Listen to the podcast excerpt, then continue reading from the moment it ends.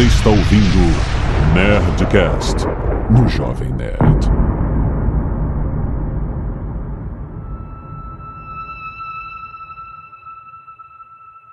Após um grande período de guerras de manutenção de poder e colapsos econômicos, governos falidos tornaram-se cada vez mais dependentes da iniciativa privada para se manterem de pé e evitarem a total falência social. Cada vez mais incisivas, as grandes corporações elegeram seus vassalos a cargos legislativos, judiciários, executivos e ergueram suas torres de poder sobre as antigas e definhadas cidades.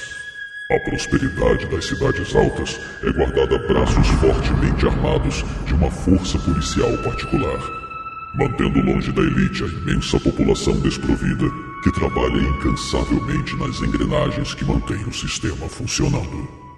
Mas a verdadeira luta pelo poder acontece no mundo privado, nas sombras da economia de mercado, nos backdoors das fortalezas digitais em uma queda de braço corporativa sem normas, sem fiscalização e sem tribunais. Uma guerra silenciosa que está prestes a se tornar bastante visível e muito esculhambada.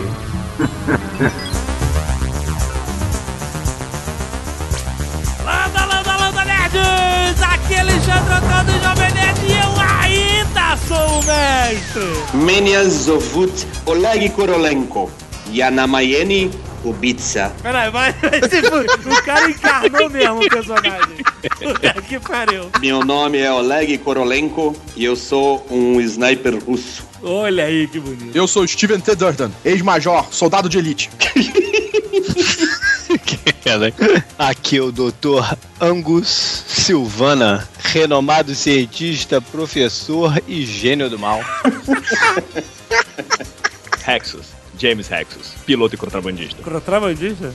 Rrr, contrabandista. E gato. Carisma 19, amigo. Eu sou muito gato.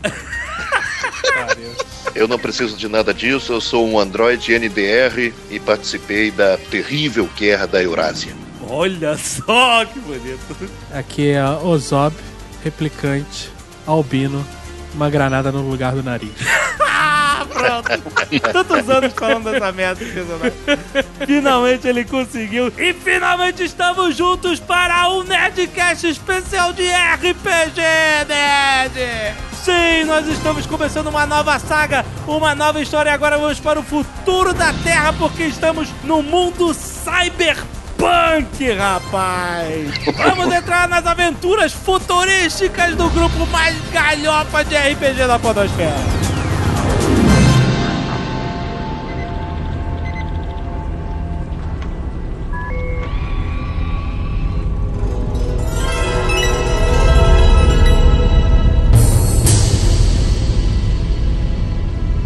O ano é 2119. Vocês estão em Delta City, que é uma, uma metrópole riquíssima erguida sobre a decadência da velha Nova York.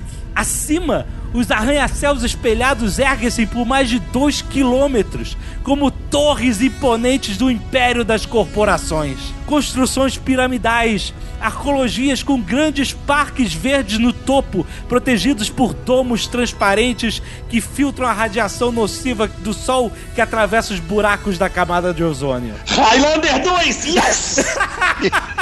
Não, não começa. E cara, só pra saber, a gente tá sob o domínio da OCP? Não, calma. A gente pode chamar de Nova Nova York? Pode chamar de Nova Nova York. Muitos edifícios, vocês podem ver, são interligados por passarelas envidraçadas. E de 300 em 300 metros, nesses grandes arranha-céus, vocês podem ver grandes calçadas que envolvem os monolitos, também se interligando a uma rede de plataformas e calçadões de comércio, que emulam um solo nos céus. Por isso a cidade é dividida em níveis níveis de calçadas amarradas entre os grandes prédios. As ruas no chão estão esquecidas abaixo do nível zero da cidade alta. No nível zero, um desavisado é capaz de achar que ele está com os pés no chão, já que os espaços entre os edifícios é quase totalmente ocupado pelas ruas magnéticas. Essas ruas magnéticas se estendem na horizontal e também na vertical, levando os carros maglev em um balé automático e sincronizado de tráfego ininterrupto, que é uma maneira muito mais confortável da pessoa se locomover e se livrar dos grandes e constantes engarrafamentos das vias aéreas. Uma perguntinha. Fala. Algum de nós aqui solta teia pela mão, não? São apenas alguns pontos bastante policiados. Lá do nível zero é que se pode enxergar a cidade baixa. No entanto, ela é tão escura e desagradável que normalmente é ignorada. É fácil se esquecer que se você caminhar nas calçadas do nível zero da cidade alta, significa que você está a 300 metros acima das ruas da antiga Nova York. E vocês estão chegando no topo de um arranha-céu menor, onde vocês marcaram um encontro. Vocês são um grupo especializado em roubos, tráfico de informações e objetos valiosos. Vocês já fizeram muito dinheiro juntos. Vocês confiam totalmente em vocês. Vocês são tipo o Expendables. Vai tentando. Vai tentando criar esse elo com esse Não, grupo. não, vocês têm que confiar. Tem que, não começa a inventar zica, não. Vai tentando. Não dá pra confiar em ninguém que pode espirrar e explodir todo mundo, cara. Não dá. Vocês desembarcam de seus carros voadores e se encontram novamente depois de um tempo que vocês passaram separados. Na verdade, eu tenho uma moto voadora. Ok, tá. tipo do lobo, é isso? Tipo do lobo. Sabia! o personagem do Azagal, Ozob, um replicante. Um replicante albino. Cabelos só nas laterais vermelhos. Como se fosse aquele cabelo daquele cara do Prodigy. Isso. E uma granada vermelha no lugar do nariz. Mas vem cá. O, dá pra ver que o Hermeto aí é, é replicante ou, ou, ou que é o tipo robô? Ele parece ser 100% Na humano? verdade, o replicante não é um androide, ele é um humano engenhado. Só que é um humano albino Eu bizarro. sou um humano caprichado. E eles são proibidos na Terra, mas ele está aqui legal. ele salta de sua motocicleta, desliga aquele motor de Harley Davidson e encontra Oleg, o sniper russo. A gente faz esse comprimido da, da nova geração, que dá o tapinha, sabe? E dá soquinho. Tapinho, só que. É, tá brincando que isso é da nova geração, né, cara? Eu faço isso desde os dos 19 Mas anos. você, você é um jovem, você não envelhece. E como eu tô especialista em explosivos, eu ainda faço a explosãozinha no final. Sabe? Psh, Quando soca, explode. Oleg é um russo careca barbudo, com tatuagem na cabeça estilo do Alien. Óculos escuro e uma versão mais high-tech da M107. A M112. A M1012.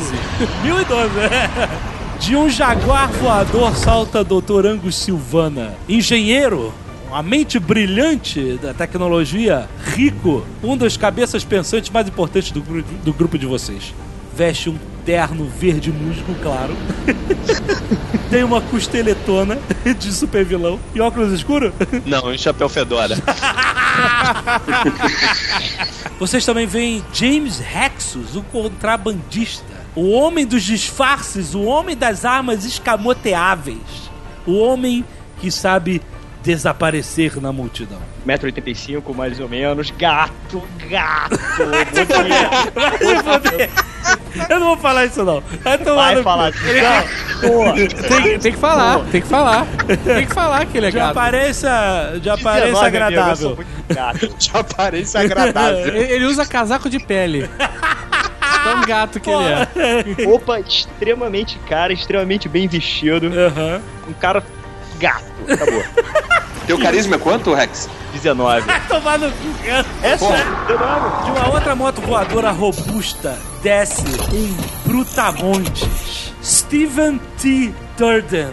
O ex-soldado de elite que veste uma armadura de combate pesada absurdamente gigante. Ah, não, ele não chegou de moto numa armadura de combate Ah, pesada. ele chegou numa moto de combate, ué. Caraca, ele chegou full packet.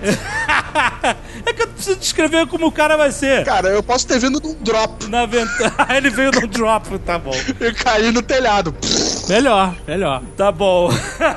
Ele é uma armadura que é uma mistura de camadas e camadas de Kevlar com mil bolsos e, e- e porta-equipamentos granadas, munições, braços robóticos de um exoesqueleto que dá uma força absurda pra ele, uma armadura que tem a proteção de ombros e de pescoço como se fosse de um cara daqueles do esquadrão antibomba e um capacete. Quando ele salta da moto, ele se retrai totalmente pra trás e some. Nas suas costas, várias armas, lança-granadas e lança-mísseis acoplados. Eu virei pro Oleg e falei assim: caralho, eu nunca vi um cara tão inseguro.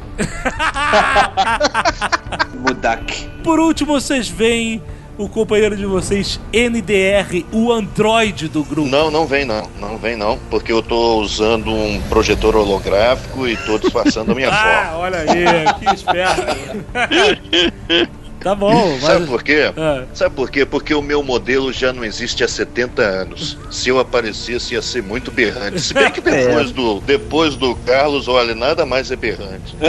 Pode, pode gerar um certo preconceito também, é sociedade É, preconceituosa. e sem contar com o, né? o palhaço com o nariz de granada, né? Que é realmente É, passa é. desapercebido né, na sociedade de O 1190. meu holograma eu vou jogar no lixo depois, porque vou ter que fazer outro. Eu acho a sua forma robótica vindo. Mas é, por baixo do holograma que disfarça a NDR, a série Andrew antiga, existe uma forma mecânica que parece um Cylon daqueles dos Cylons antigos. Nossa senhora! Pô, nós somos ricos, dá um, Um upgrade, dá um né? bizu nessa, nessa brincadeira. Apesar do seu corpo antigo, ele está muito bem cuidado e seu sistema operacional está atualizado muito à frente de muitos modelos comerciais de Androids. É um iOS. Ele é um Netrunner, o mais eficiente hacker que vocês já viram. E ele trabalha junto com vocês. E agora vocês estão todos reunidos esperando o contato de vocês. A gente tá de bobeira ali pra tomar um míssil na cara.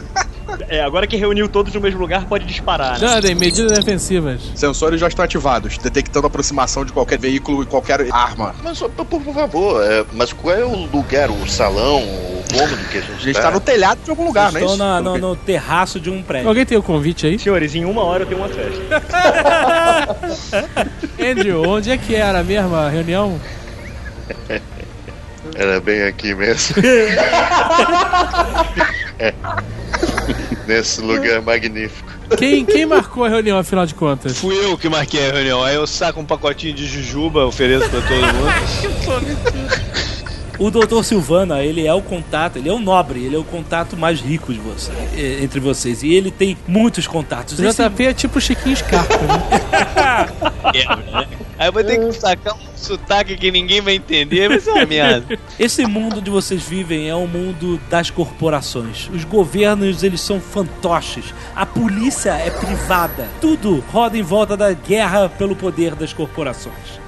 Vocês veem chegando mais um carro luxuoso, janelas totalmente fumês também. Ele não pousa, não toca o chão do terraço, a porta se abre para cima e vocês veem um dos contatos do Dr. Silvana chegando. Uma mulher bonita! Eu abro um sorriso. Nossa senhora, tá fudida. O quê? Uma mulher bonita, com roupas de executiva, óculos escuro, desce e fala: Muito bem, senhores, vou ser rápido. Por favor, demore quanto tempo quiser. Os senhores estão aqui porque os senhores podem se aposentar. Há um grande transporte de valor da Hirawata Networks a ser feito em menos de uma semana. Daqui da cidade para o espaço-porto de Delta City. Uai, e a Tyrell? O que aconteceu com a Tyrell? A Tyrell existe. O que é que está sendo transportado, vocês não sabem. Mas ele é o suficiente para ser escoltado por uma nave fortaleza. Uma nave fortaleza é uma declaração de que o que está lá dentro não deve ser tocado por ninguém, exceto poucas pessoas de uma altíssima cúpula.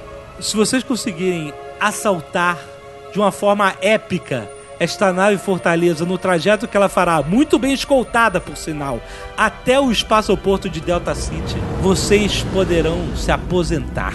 O objeto que está lá dentro será leiloado entre todas as corporações que, que têm interesse em saber o que é. A Tyrell Corporation, a Stark Fujikawa, a US Robotics, a Wayland Yutani, a Cyberdyne Systems e até a Google Microsoft. E não, e não esqueça da minha própria corporação, a Hellfire. É, será que eles estão transportando a boneca das emoções? Puta merda, caralho. Como é que você foi lembrar disso? Mas o fato é o seguinte: vocês vão precisar de duas coisas pra pra fazer esse assalto. armamento pesado, planejamento muito, muito bem é, preparado. Esse é o dois? Não, não, são três. e tem uma coisa: mesmo que vocês consigam ultrapassar a guarda, acessar a nave Fortaleza, o cofre de toda a nave Fortaleza, esse é o maior problema que vocês têm, só pode ser aberto por um token mental. What? um token mental é algo que está implantado no cérebro de pouquíssimas pessoas de alto grau na companhia de segurança que vai fazer o transporte dessa. Alto grau o quê? Etílico? Não, de, de- de alto grau, de, de, de alta patente. Ah, não é ok, patente, não é patente. Posso resolver isto. Como, Oleg? Alto grau etílico. O Oleg tá no delay. O cofre de uma nave fortaleza só pode ser aberto por um token mental. Isso significa que a porta do cofre deve ser operada pela pessoa que- que faz o uso do, do token mental. O cofre vai ler todo o padrão de atividade cerebral do portador do token mental. E só ele pode abrir o cofre. E não adianta ele sequestrá-lo e colocá-lo de frente à porta do cofre, porque o token mental sabe informar ao cofre situações de estresse e perigo de vida. Ele não pode ser forçado. Só existem duas maneiras de você conseguir abrir isso: subornando a pessoa para que ela faça tal, e mesmo assim ela tem que ter uma disciplina mental muito grande para que o token mental não descubra que ela está fazendo isso por alguma vantagem pessoal, ou a mente com o token deve ser copiada. E senhores, para vocês fazerem isso, vocês precisarão de equipamentos. De um scanner mental. Vocês precisarão se infiltrar em uma festa que acontecerá em poucos dias. Onde este homem, este alto executivo que possui o token mental, estará presente. E lá vocês devem, sem ele perceber, sem ele entender o que está acontecendo, copiar seus padrões mentais para, de preferência, um cérebro positrônico. Aí ela olha assim pro Android. Todos olham pro Android.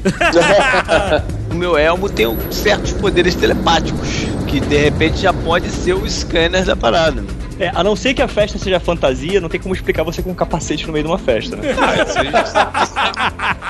tipo assim, o único capacete que copia a mente tá o seu lá, professor Xavier. Será que a gente consegue uma máquina que é, que é tipo um, um, um bastão? Porque aí a gente faz aquela dança que tem que passar debaixo do bastão, sabe qual? é? e aí vai passando e escaneando, tá ligado? Seria impossível, obviamente, vocês copiarem todo o padrão cerebral de uma mente. Vocês vão ter que usar um programa muito dinâmico para que ele emule as condições em que o Tolkien abriria a porta do cofre. Por isso vocês podem fazer uma cópia rudimentar do cérebro. Seria impossível vocês, vocês teriam que ficar dias, semanas com um scanner na cabeça da- dessas pessoas para fazer uma cópia completa das atividades mentais. Como vocês têm poucas horas ou poucos minutos, vocês terão que fazer duas coisas. Uma, copiar o máximo possível os padrões deles em emoções normais. Segundo, gerar uma situação de estresse para que o software possa calibrar justamente as ondas cerebrais que não abrirão o cofre. Entendam, ele não pode saber que isso está acontecendo com ele. Vocês têm que criar essa situação de estresse só para calibrar o software. Eu, como já, já tinha conversado com a nossa amiga aqui, já sei qual é a empresa de segurança, e aí mostro no, no smartphone, no que quer que seja, o rosto, sei lá, de oito possíveis dos, dos executivos dela que possa estar com o token na cabeça. Então Puta- a galera já sabe a cara dos caras. Pera aí, a gente não sabe quem é o cara? Não, não. É por isso que é uma empresa de segurança, porra. Oito? Oito? E que horas é essa festa? Quantas, quantas horas a gente tá nessa festa? Não, não, vocês têm alguns dias. A gente não sabe nem o tamanho da máquina. A gente tem que ir no mercado negro ver a, a têm que- Se máquina. vocês por acaso conseguirem ser bem-sucedidos em copiar a mente com um token mental e conseguirem ser, ser bem-sucedidos na dificílima tarefa de ter acesso ao cofre da nave Fortaleza, vocês poderão fazer a venda e o meu FII é de 20%. Olha aí, você planejou isso direitinho, hein? você tem convites pra festa? Olha, eu tô indo pra uma festa agora. Mas é claro que eu tenho convite para a festa. Ela levanta o braço e vocês veem se projetando no braço direito dela, como se fosse uma luva holográfica alaranjada. Ela mexe um teclado holográfico em cima do antebraço dela e ela joga pra vocês. Todo mundo tem um equipamento, um smartphone, qualquer porra assim equivalente. Ela joga esses arquivos pelo ar pra vocês e são os convites para a festa. Eu, na verdade, uso o Google Glass. tipo isso. Obviamente eu já tava convidado pra festa. é verdade, você tem. Qual é, qual é o traje da festa? o traje da festa é uma armadura heavy, estilo do cabelo.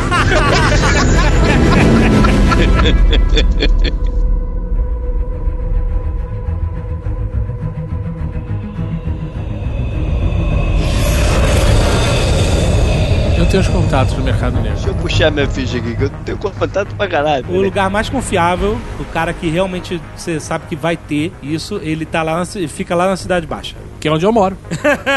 Eu sou um replicante legal, tu acha que eu fico pagando de gatinho em cima? Aí eu falei, é, galera, é comigo, hein? Vambora. Eu peguei a motoca e mandei ver. Cada um entrou nos seus carros. Cada um tem um carro? Porque é Ah, de eu fui na limusine né? de alguém. É, eu, eu não vou com o Jaguar pra Cidade Baixa, né? Ah, aqui na minha garupa dá um. Não, obrigado. Eu vou com o palhaço. O Aleg dirige. Vocês ligam os motores e decolam.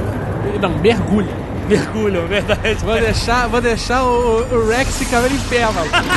Tu vai 90 graus, mano. Eu vou descer reto, reto, que nem um maluco. Não mostra o medo. Não mostrou medo, mas o estofado ficou mordido. O meu carro é um Room, room V voador. Sei. Beleza, vocês vão descendo, descendo, descendo. Vários, vocês passam por aquelas plataformas de calçadas entre os prédios a cada 300 metros, descendo, descendo, nível 3, nível 2, nível 1, até o nível 0, onde aparentemente é o chão. E existe, como eu expliquei, duas formas de transporte. Uma que é através das ruas magnéticas, muito tipo Minority Report, mas no chão tudo simula uma calçada mesmo do solo. E vocês podem ver que entre os jardins de algumas praças existem alguns buracos com grades onde vocês podem enxergar aquela imagem escura, com poucas luzes de uma cidade que parece que está no subsolo. Você se aproxima de uma das poucas entradas para a Cidade Baixa e ela está completamente repleta de policiais. Não, mas eu tenho um atalho. Qual é o atalho? É- Isso, essa Tem descrição foi muito bonita, mas ninguém viu nada disso.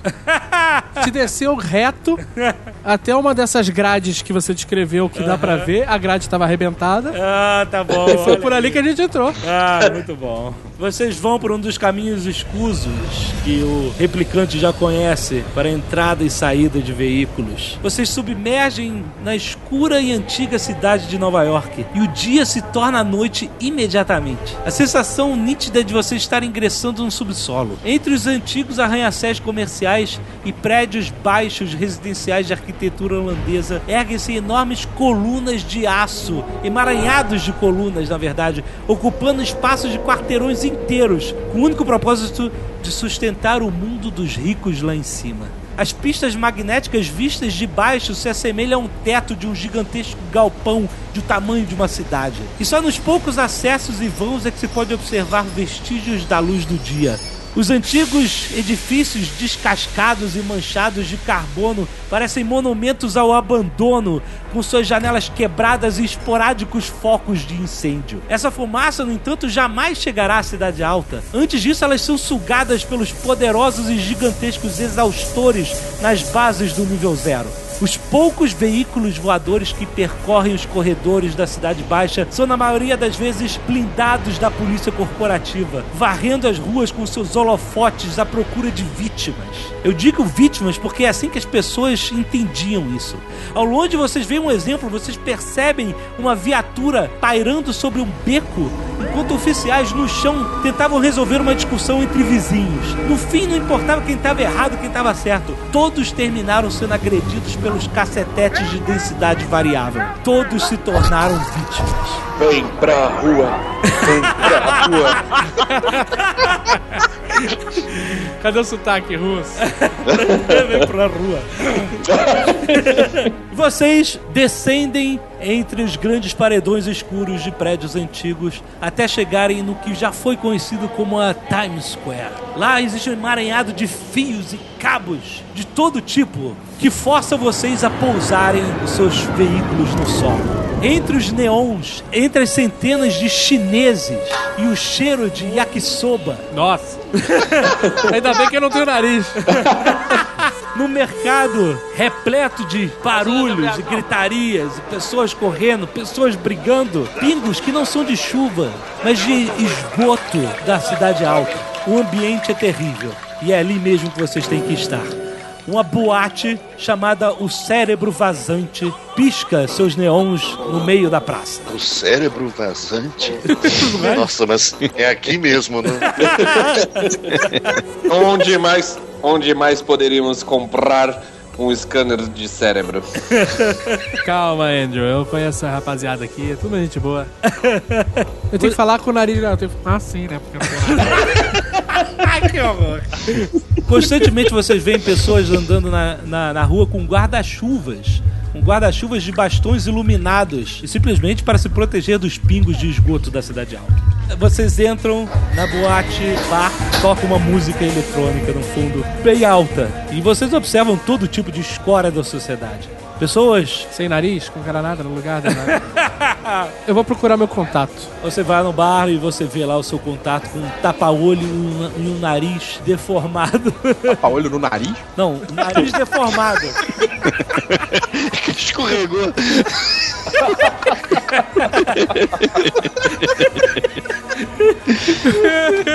E aí? Vê uma birita aí. Você sabe que você não consegue aguentar muito bem, Oswald. Para com essa caralho. Aí ele faz um assobio, aí você vê um, um Android bem antigo também, que é o Android Bartender. Ele, ele, em vez de pernas, ele tem uma roda. E ele vem andando, deslizando por trás do bar e fala: Pois não, senhor. O que deseja hoje? Tolichnaya. Vê duas, vê duas que essa é boa. Meu amigo tá pagando. Aí você vê, ele, ele puxa uns copinhos do, por de trás do bar, e aí você vê que ele abre a mão dele assim, formando uma, uma espécie de garra. Você vê que na ponta dos dedos dele, na verdade, são os dedos dele são canos, e a ponta dos dedos dele tem buracos. Então ele simplesmente escolhe um dedo e aí ele começa a vazar o líquido. Pera, pera, pera, eu não quero vodka, não. É, cancela a minha também. Não, não, eu. Me dê qualquer coisa fechada, por favor. Vocês sabem que eu, hoje, hoje é meu aniversário. E eu só tenho mais quatro meses de existência. é verdade, gente. E aí eu, não, eu tô tranquilo com isso, eu não fico amargurando, eu não fico. Então eu quero tomar hoje um Brain Hemorrhage. Brain hemorrhage. Aí tudo bem. Aí ele vai, mexe os dedos dele e aí começa a servir. Não, você tem que escrever como se faz um Brain Hemorrhage. Ah, vai te foder. Você sabe que eu não sei. ele faz o seu brain hemorrhage lá, com os dedos. Não, para, para. Porra! Quatro meses. Eu quero tomar um drink do inferno hoje. Tá bom. Ele faz o drink do inferno pra você, você bebe e escuta o Axel Rose gritando. Você sabe que tudo que você misturar com vodka vai ficar mais fraco do que vodka. Aí virei pro, pro robô, Stolichnaya. Qualquer coisa que ele misturar com esse dedo vai ficar mais forte do que você imagina. Eu tô meio que loucaço. Ok, beleza, estou bebendo lá. Eu não fico bêbado porque eu tenho extrema resistência ao álcool. O ano é o quê? O ano é 2119, não é isso? Isso. Você tem um Dom Perignon 2100? Nossa.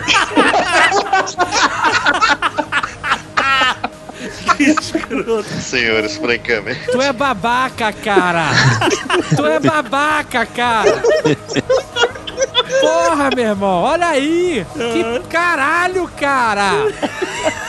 Pera lá, pera lá. O Angus Silvana tá trajado de uma maneira que só se vê lá em cima. Não, eu deixei, eu deixei o terno, eu deixei o terno no carro. Tá todo mundo também tranquilo. Tem uma, tem uma muralha atrás de todo mundo. Tá de, de full plate aí, de, de, de armadura? Eu tô.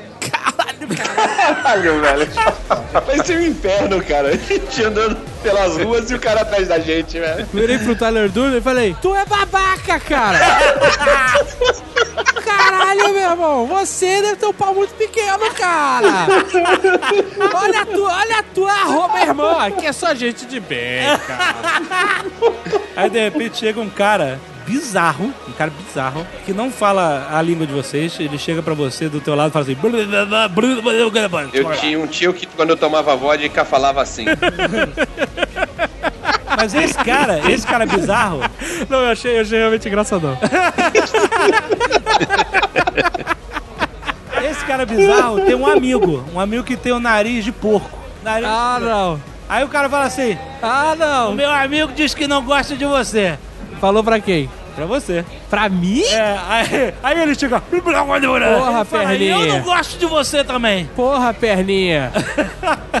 Porra, embolado. Vocês não gostam de mim? Não! Vamos fazer as pazes. Aí o cara. Aí ele, ele fica. O outro cara fica gritando outra língua, você não entende. E ele fala assim: Eu sou procurado em 19 cidades. Eu tenho a pena de morte em 19 países. Eu acho isso muito válido. Eu acho, eu acho importante. Mas eu, eu sou o cara que eu prezo pela amizade.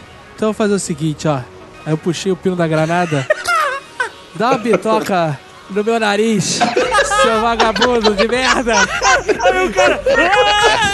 Aí o cara dá, dá um, dá um passo pra trás, tropeça um no outro, os dois caem no bar e, e a galera começa a rir. Eu joguei a granada pela janela, que vai explodir mesmo. Calma aí. Você pode tirar o pino e depois botar de volta. É só você não soltar Ah, o, é, é verdade. o botão, é. Então, É. sobra eu sei disso.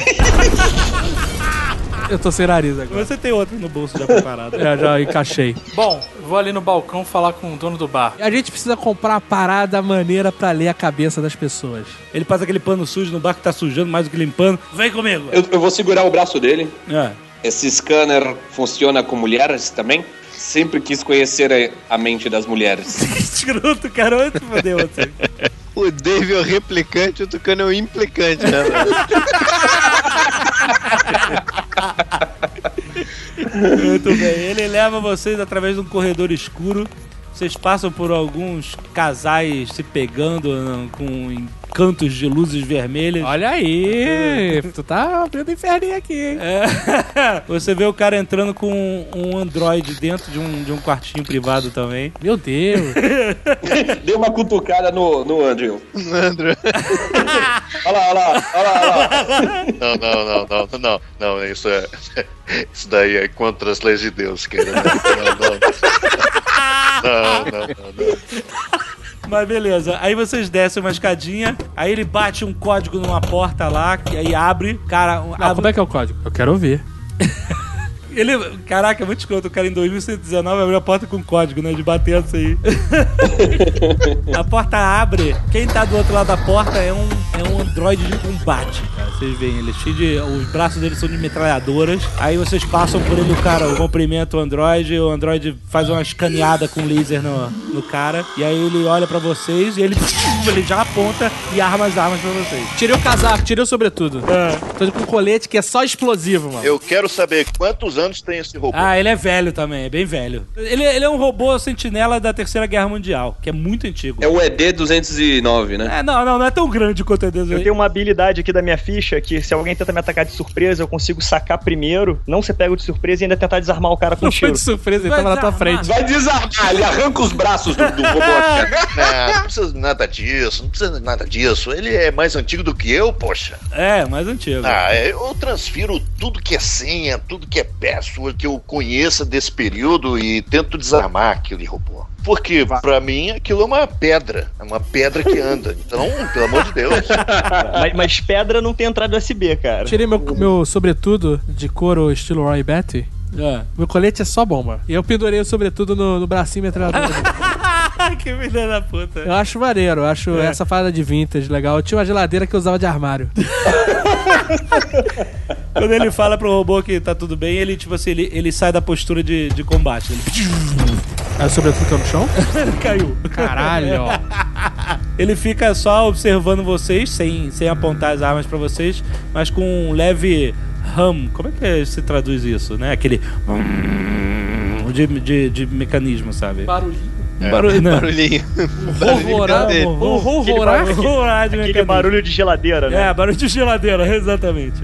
E aí vocês é, entram a mais uma sala, e aí ele fecha a porta dessa sala, e aí ele chega, tira uma- uma- uns livros antigos do, do lugar. Livros? Livros, né? chocado, chocadíssimo.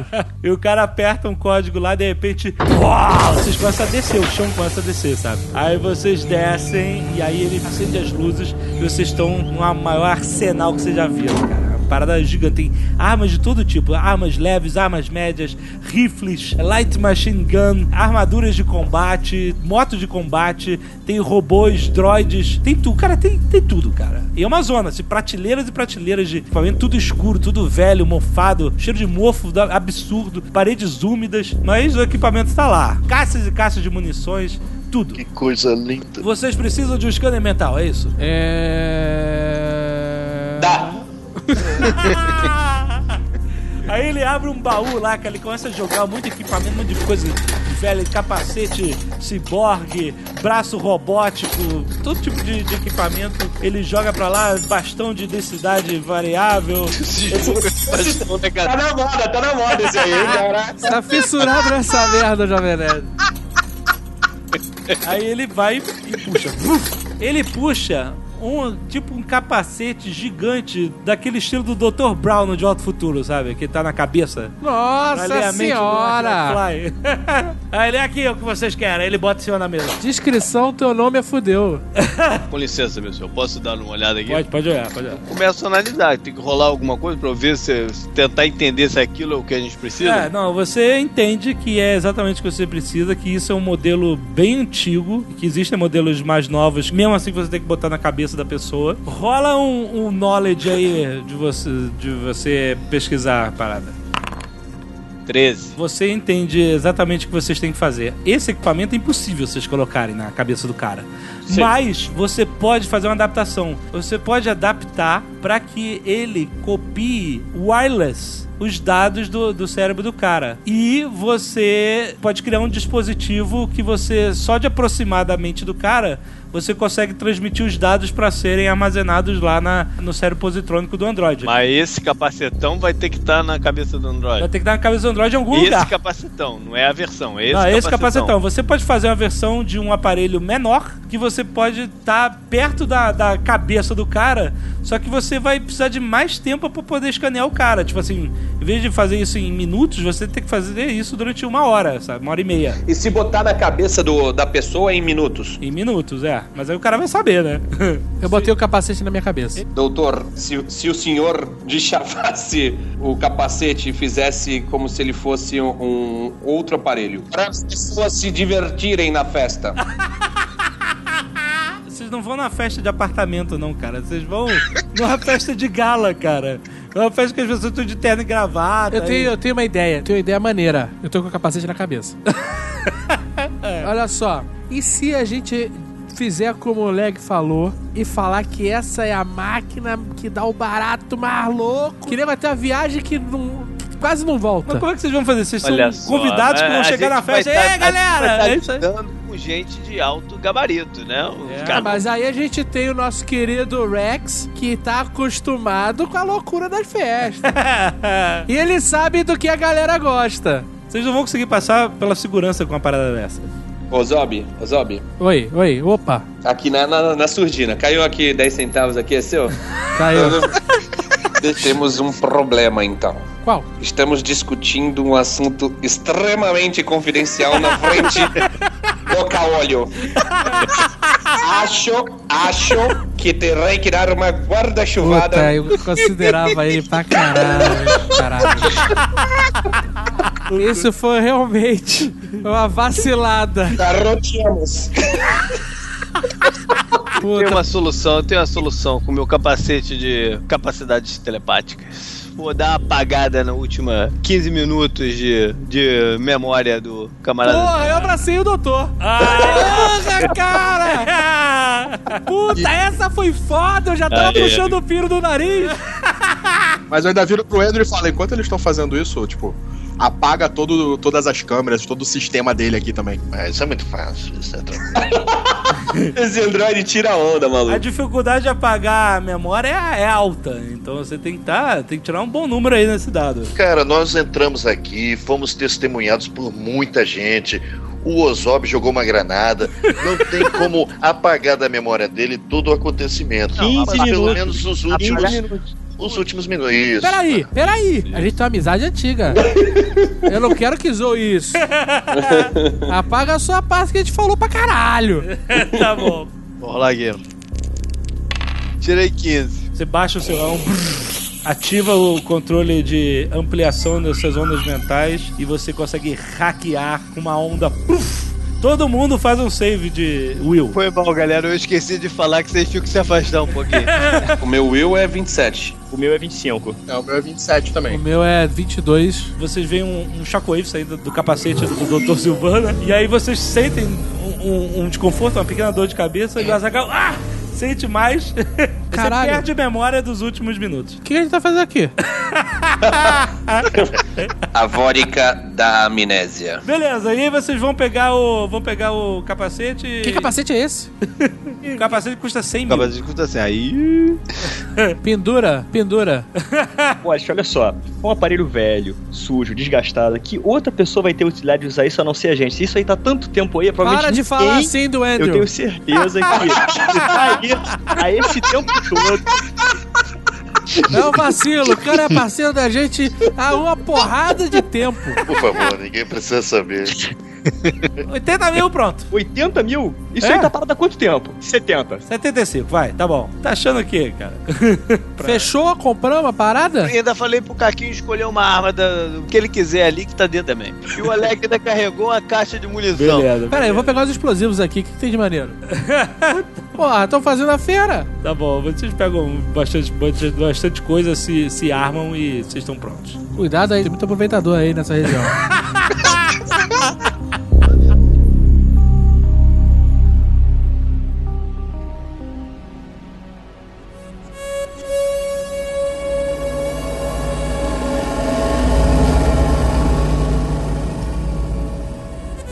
Vocês então vão pro esconderijo do Ozob, porque ele tinha, tem um esconderijo aí. Caralho, galera, não repara não, mas.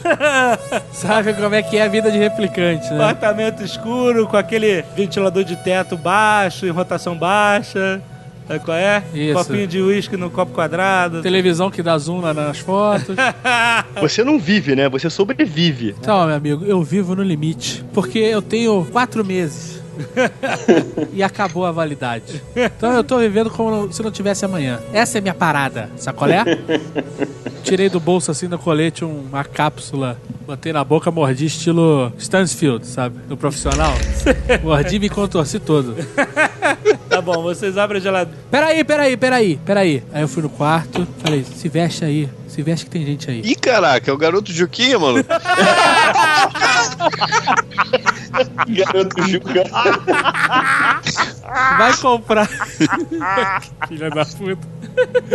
Vai comprar, vai comprar um, um, uns negócios pra galera aí. Aí saiu uma mulher com aquelas sobretudo transparente pelada por Sobretudo baixo. transparente isso aí. aham.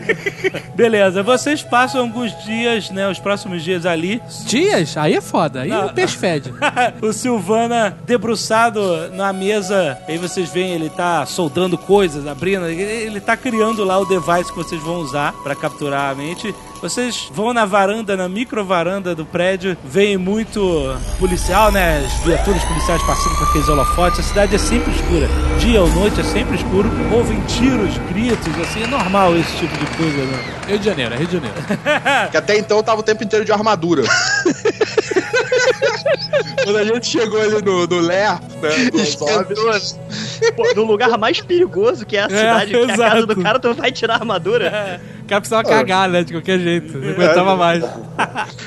Aí do que levanta a máscara só sai fumaça de dentro da, da armadura, é, aquele charutão na boca, aí eu começo a, tipo, a armadura tipo, se abre. O cara tá falando charuto dentro da armadura. Ela tá impregnada a armadura. E vocês veem também passando aqueles dirigíveis com telas de LED gigantes falando: Venha para as colônias Extramundo, comece uma nova vida, novas oportunidades. Trabalho garantido. Venha hoje, faça a sua inscrição. E você vê essas, essas propagandas nos alto-falantes desses dirigíveis pela cidade que jogam neons e luzes e tal. Esses dirigíveis eles voam tipo, pra cidade baixa, né? Abaixo É, da. entre do- os prédios, exatamente. Eu acho, eu acho que dá um visual maneiro a esses dirigíveis aqui. É bom que gera uma iluminação. E, quer dizer, existem colônias, né, em Marte, nas luas de Júpiter e Saturno, e é tipo assim, é, um- é um- uma vida de merda, que nem era de quem colonizou as Américas. E por isso que eles fazem propaganda na Cidade Baixa. Tell me about it. É, você sabe. né? Eu voltei de lá. Você voltou de voltei, lá. Vocês sabem, eu voltei de lá. É uma vida de trabalho, de mineração, é trabalho forçado e tal. Mas às vezes muita gente acha que é melhor que essa vida de merda que as pessoas vivem nessa cidade de ratos aí embaixo. Não é, não é. Eu não sei com quem eu tô falando, eu devo estar loucaço. Porque eu tô falando sozinho. Mas e aí, Oleg, você fala pouco do seu passado. Como é que rolou essas tatuagens na cabeça? É máfia russa? Qual é? Tu tem estrela no joelho? Levantei a calça e mostrei minha- minhas estrelas no joelho. Olha aí, esse cara é de respeito. O que, que significa porra estrela do joelho? Não me ajoelho perante ninguém. Ah, excelente. James. Sim. Eu sempre tive vontade de perguntar, e já que a gente tá aqui nesse momento, esse momento maneiro, todo mundo junto, é, como é que você entrou pra essa vida, cara? Com essa vida você quer dizer de crime? Não, não, de playboy, de playboy babaca. Não, Seu babaca de merda. Porra, tá de... Caralho! Primeiro cara, você é babaca. não- Meu irmão, meu irmão, você é babaca, cara. Você é babaca. Tu acha que eu tô te perguntando o quê, Pô, cara? pra começo de conversa, eu não considero um crime. Eu só cobro bem pelo que eu faço e pelo que eu sei. E, infelizmente, o exército não paga tão bem quanto as pessoas pagam por informação. Então é por isso que eu consigo tudo. E afinal, eu sou um cara caro, né? Você acha que manter um terno Hermenegildo Zen é barato? Andrew, qual é a tua história? Olha, você sabe que eu participei da guerra da Eurásia. De vez em quando eu, eu tinha que me infiltrar para tentar acessar algum sistema que não pudesse, não fizesse parte do sistema maior, né, da internet. Por causa disso, ganhei muita habilidade. Sou extremamente eficiente no que eu faço. é o que um Android fala- falaria, entende? Mas atualmente estou empenhado em um projeto pessoal muito interessante. Olha aí. Qual é o projeto? Agora fiquei curioso. Uma esposa. Não, obrigado. Você tem validade? Não, claro que não, meu amigo, meu amigo treplicante. Posso substituir as partes do meu corpo à vontade. Essa, essa forma que vocês veem aqui sem holograma não diz nada com nada. É uma parte de um sistema, parte de um outro robô. Eu sou um quebra-cabeças é ambulante. tipo um C3PO. Não, C3PO mesmo assim é de uma linha de montagem, você reconhece. No meu caso, não, eu sou realmente um Frankenstein. Olha só. eu realmente não, me, não, não pertenço mais à linhagem NDR, né? Eu fui me remontando à- medida que o tempo ia passando. Que maneiro, cara. Você pode mentir? É claro, velho. Eu não sou um santo, não sou nenhum anjo, não pertenço à mitologia estúpida que vocês inventaram. Isto contradiz Dostoiévski, que dizia que a mentira é o único privilégio do homem perante os outros seres. É, o problema é que a filosofia é própria do ser humano, entende? Eu não me importo com a sua filosofia. Esse que é o problema. Eu também não me importo com nada. ah, eu não me eu me importo importo com com nada. mulheres, bebidas e dinheiro. O cara que me fez, o cara tava zoado. O cara tava zoado. O cara fez replicante palhaço. O cara me fez calvo, filha da puta, calvo e albino, pra ficar parecido com o Bozo. Implantou memória de palhaço na minha cabeça, meu irmão. Eu fico cantando, alô, alô amiguinho, vamos cantar o tempo inteiro, por causa desse filho da puta. Cara zoado! E vocês acham que ele me zoou? Meu irmão, vocês têm que ver o Patati Patatá, cara. Gêmeos siameses, meu irmão. Patati Patatá, duas cabeças, um corpo só. Uau, meu amigo Osóbio, eu estou preocupado com a segurança. Essa mulher aí, você confia mesmo nela? Então, deixa eu te falar uma parada aqui. Caiu a moeda do russo. Ela é replicante também. E ela só tem mais três dias. Tá na vida louca foda. Ela é replicante da, da balada. Sabe qual é? Ela sai da fábrica com essa porra desse sobretudo transparente. Ela tem antibiótico na vagina? Tem, claro que tem. Deve ter, eu acho que tem.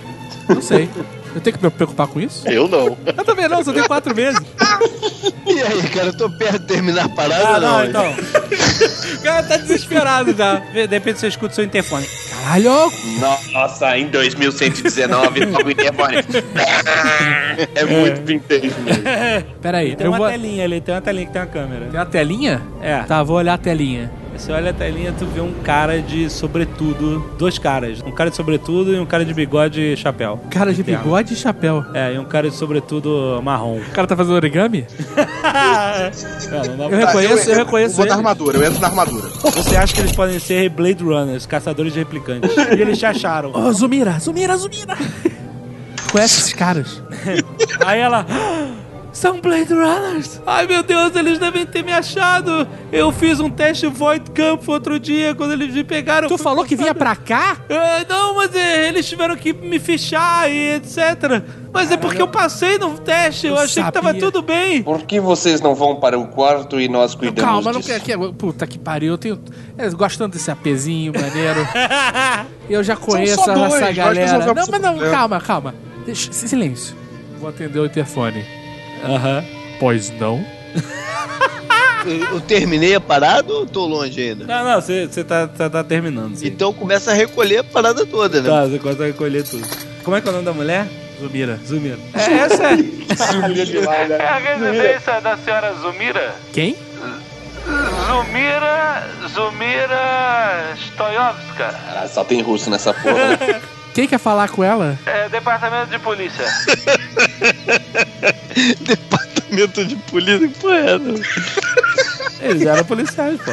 Ela vai descer, ela vai descer. Quem é que tá falando? É um palhaço. Senhor pode nos deixar entrar? Nós temos um mandado. Ele mostra um, um papelzinho na. Ele mostra papel mesmo na, pra câmera. Eu olhei pra essa galera toda armada. Chega aí, cara. Você abre a porta pro cara, ele. Não, eu tô sentado na poltrona, fumando charuto de pé pra cima, mão na cabeça. Aí a bate, bate na porta. Eu tô em pé do lado dele que tá sentado com o rifle de assalto grande na mão. Aí eu falei, Zu, abre a porta. Não, não abra a porta, não. Não abra a porta, não. Não abra a porta, não. Eu vi o barulho, eu achei que era meu, a porta abriu. Ai. eu copiei, eu escaneei rapidamente o corpo dela e aí fiz um holograma dela. Olha aí.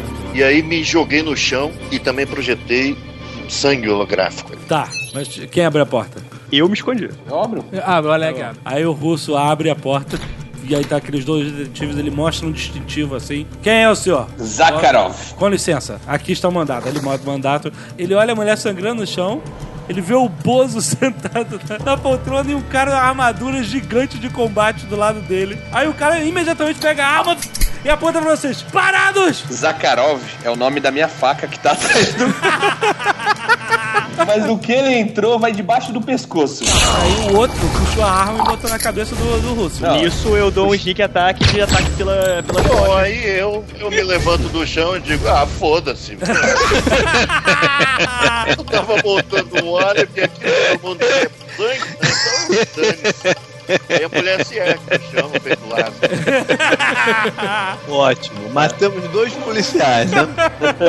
Eu fecho a porta rapidinho. Eu dou uma olhada rapidinho ali pela janela, eu vejo tem tipo uma viatura parada na porta. Não, você tem um carro voador parado lá na porta, sem ninguém. Andrew. agora você pode funcionar melhor com esse teu holograma. Vira um deles. Caraca, eu tive uma ideia foda, eu tive uma ideia foda, eu tive ideia foda. Ah, A gente vai pra festa pagando de Blade Runner, falando que tem um, um replicante infiltrado e que a gente tem que fazer o teste Void Camp em alguns convidados. E aí escaneia o cara. Mas os caras são ricaços. Mas não cara. tem importância, a gente chega com um culhão de detetive na mesa. A gente pode falar que os, que os replicantes copiaram algumas pessoas ricas. Exato, e aí, Tão pra, não ficar aquele eles. negócio de pressionar o cara pra ir primeiro, a gente faz uma lista dos suspeitos. E aí o primeiro é o Rex, que aí ele, não, eu vou, eu acho perfeito, concordo, não sei o que lá. Sai do teste feliz, ah, é o teste tranquilo, os policiais são ótimos, não sei o que lá. E a gente escaneia os outros caras. Porra, cara, vocês, caralho! Não vai dar certo. O- A gente tá atrás de caras que são de empresa de segurança, altamente conectados. Os caras na hora vão se comunicar com alguém pra saber quem é que tá ali. Fazendo teste. Mas aí vocês são os hackers do caralho que, que sabe tudo, que bloqueia tudo. Vocês bloqueiam a É, internet. realmente, se a gente conseguir evitar que qualquer comunicação saia do evento e, e pare no nosso sistema, a gente pode alterar a informação que a gente quiser. Mas existe um problema sério nisso. As equipes de segurança dessas pessoas que vão estar do lado de fora da festa não vão permitir que eles sejam escaneados. O Rex, que é contrabandista, ele tem muito Streetwise. Então ele sabe como é que funciona a polícia, essas merdas. Joga aí um, joga aí um Streetwise. 12. 12 mais 15 dá. 27. Você tem o Streetwise o suficiente pra saber. Você sabe que existe uma prerrogativa que os Blade Runners têm, têm mais poder dentro da polícia do que os policiais. Porque os replicantes são proibidos na Terra. Então, se por acaso você tiver um documento de um juiz foda que te dê jurisdição, você pode entrar em qualquer lugar e fazer teste void camp surpreso em qualquer um. Ótimo. Com a jurisdição que um Blade Runner tem, a gente consegue ultrapassar qualquer polícia. Esses caras que a gente que nós matamos são foda? É. Eles não são foda. Digamos que o distintivo deles. O, o distintivo deles fala mais alto, mas eles não estavam esperando pela gente. Olha, cara, a gente tem o distintivo, a gente tem o carro, a gente tem a musiquinha. Vai funcionar, vai funcionar. Os caras, olha só, a segurança, o pessoal vai ficar tudo nervoso. Mas se a gente criar obstáculos para que eles consigam, a gente tem tempo suficiente. Vai funcionar fácil. Fácil mesmo. E o JP pega a parada que ele ficou três dias montando ele joga na privada, né? Não, não, não joga não. Não joga não, peraí. Não, a gente vai usar exatamente Usa o ela. Wi-Fi, porque a gente não precisa entrar com o capacete. A gente Ah. pode fazer o teste e escanear o cara. Ah, tá. Vocês não precisam é, botar na capacete no, no cara. Não, exato. Vocês só vão ficar uma hora com ele, é isso? Isso. Ah, Uma hora com cada um. Na hora que a gente estiver perto do cara, eu vou saber identificar quem é que tá com o Isso. token na cabeça. Vai saber, exato. Ah, então, e puta que pariu, é o plano perfeito. é o plano perfeito, cara. A gente chama primeiro o Rex pra ele dar de chavado e todo mundo ficar tranquilo que, que não é um esquema. Aí o Rex vai e fica só 20 minutos ali dentro. Quando ele sai, vai o cara que o JP já indicou na lista. Melhor ainda, a gente chama, a gente chega lá, diz que tem dois suspeitos, chama os dois simultaneamente. Boa. E aí o Rex vai na boa. Eu acho justo, porque é um absurdo essa porra de replicante no planeta Terra. E o cara vai ter que ir É, na boa pra não fazer showzinho. Exatamente. É, a gente ganha tempo. Perfeito. Quem vão ser os policiais? O Andrew e o. e o Durden. Não, o Andrew não pode, ele tem que ficar lá de fora com o capacete. É, o Oleg e o Durden são os únicos que têm mais presença, já serviram o exército, sabem se portar como policiais, ou vão saber se portar como militares, pelo menos. Exato. Existem Blade Runners, Blade Runners com sotaque? Existe, existe. Lógico que existe. Então eu aceito. Então vamos organizar o plano. Considere este este plano como um presente de despedida. Por quê? Porque ele é muito maluco. Não, não vamos, vai dar tudo certo, olha que maneiro. Entra, entra o doutor e o James na festa e ficam circulando na moral, na boa. Sei que lá, o doutor já saca quem é o cara. Aí ele avisa pra gente, é o fulano. Aí entra o Tyler Durden e você, Oleg. Chega na viatura, tocando sirene, tocando terror. Para, sei que lá, tem que fazer o teste replicante, caralho. Aí leva os caras pra salinha. Enquanto isso, do lado de fora, no furgãozinho chavado, tô eu e meu amigo Andrew, eu fazendo a cobertura dele, ele no cabeção, só sugando a informação. Puta que pariu, cara. Nego não contrata a gente à toa mesmo. Caralho. Não vou poder aproveitar a festa, já vi.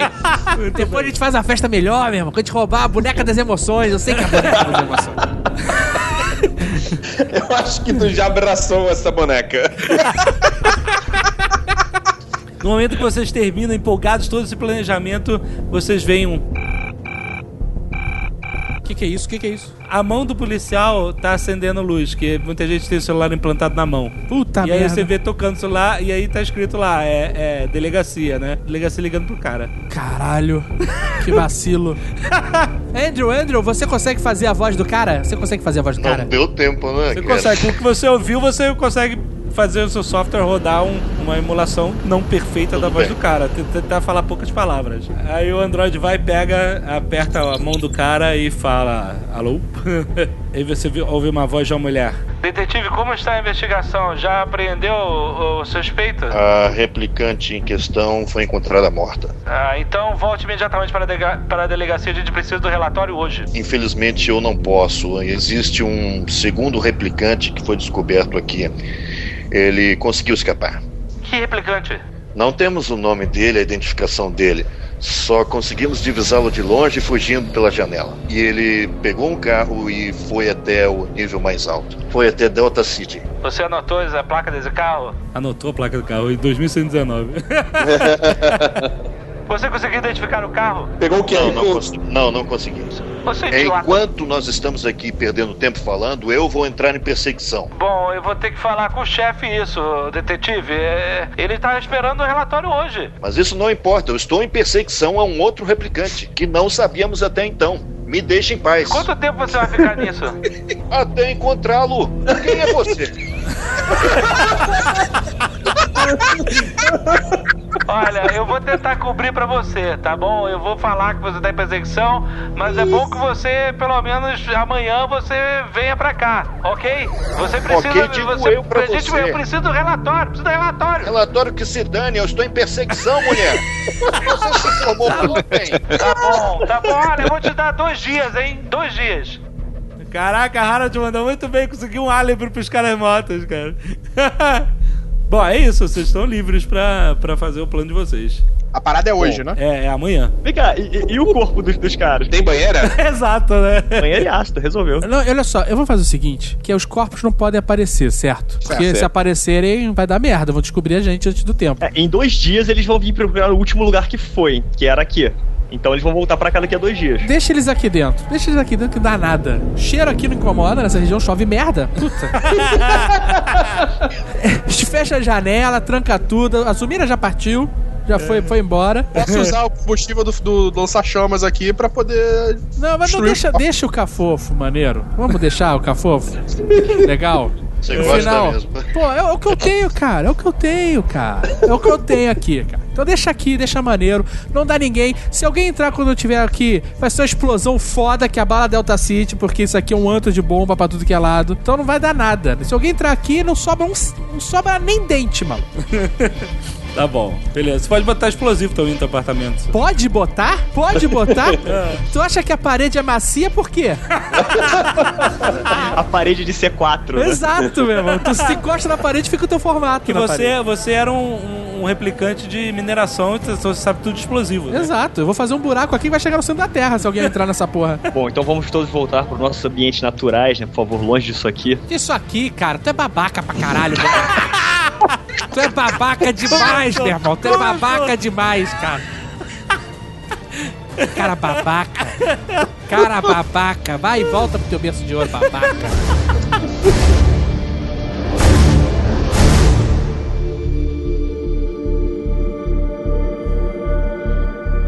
Chega o grande dia, vocês estão na cidade alta, já devidamente preparados. O evento acontece no último nível, ou seja, acima das nuvens. Muito, muito acima das nuvens. Um dos maiores prédios e mais luxuosos prédios comerciais da cidade alta. Burj Delta. Burj Delta, exato.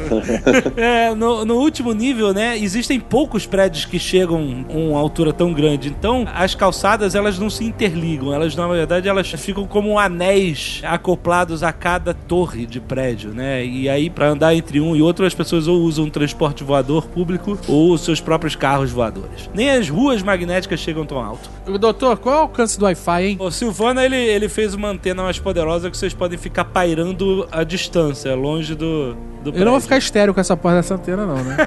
Não, mas isso é uma pergunta, por exemplo, eu tenho uma conexão neural com a armadura, com as armas, com o equipamento, como é que funciona? Que distância eu consigo, tipo, ativar essas coisas? Como assim? Você vai ativar tua armadura pra voar que nem Homem de Ferro? Não, olha só, o mais discreto possível, tá? Roupa de policial básico, sobretudo, chapéu, sobretudo. roupas, de, roupas de, de loja de desconto, essas coisas bem baratas, tá? Por favor, não vai chamar atenção. Origami, alguém faz origami? Origami, não, para, peraí. Eu tô passando banha de porco na minha barba.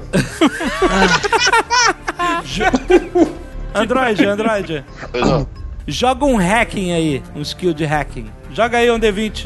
9. 9 mais 22. 31. 31, passou. Você abre o seu console no seu antebraço e você rapidamente hackeia a rede de informação da polícia para que os, os distintivos que vocês roubaram dos Blade Runners tivesse a identificação compatível com vocês, com o Oleg e com o Durden. Ou seja, é, não é só foto, mas a íris, digital, todo tipo de, de identificação que existe é, é, virtual, ele alterou para que esses vocês usem o número distintivo dos caras e tal e esteja com o nome de vocês. Vocês precisam da ordem judicial também. Vai, você tem que hackear o sistema, vai. 35 de dificuldade.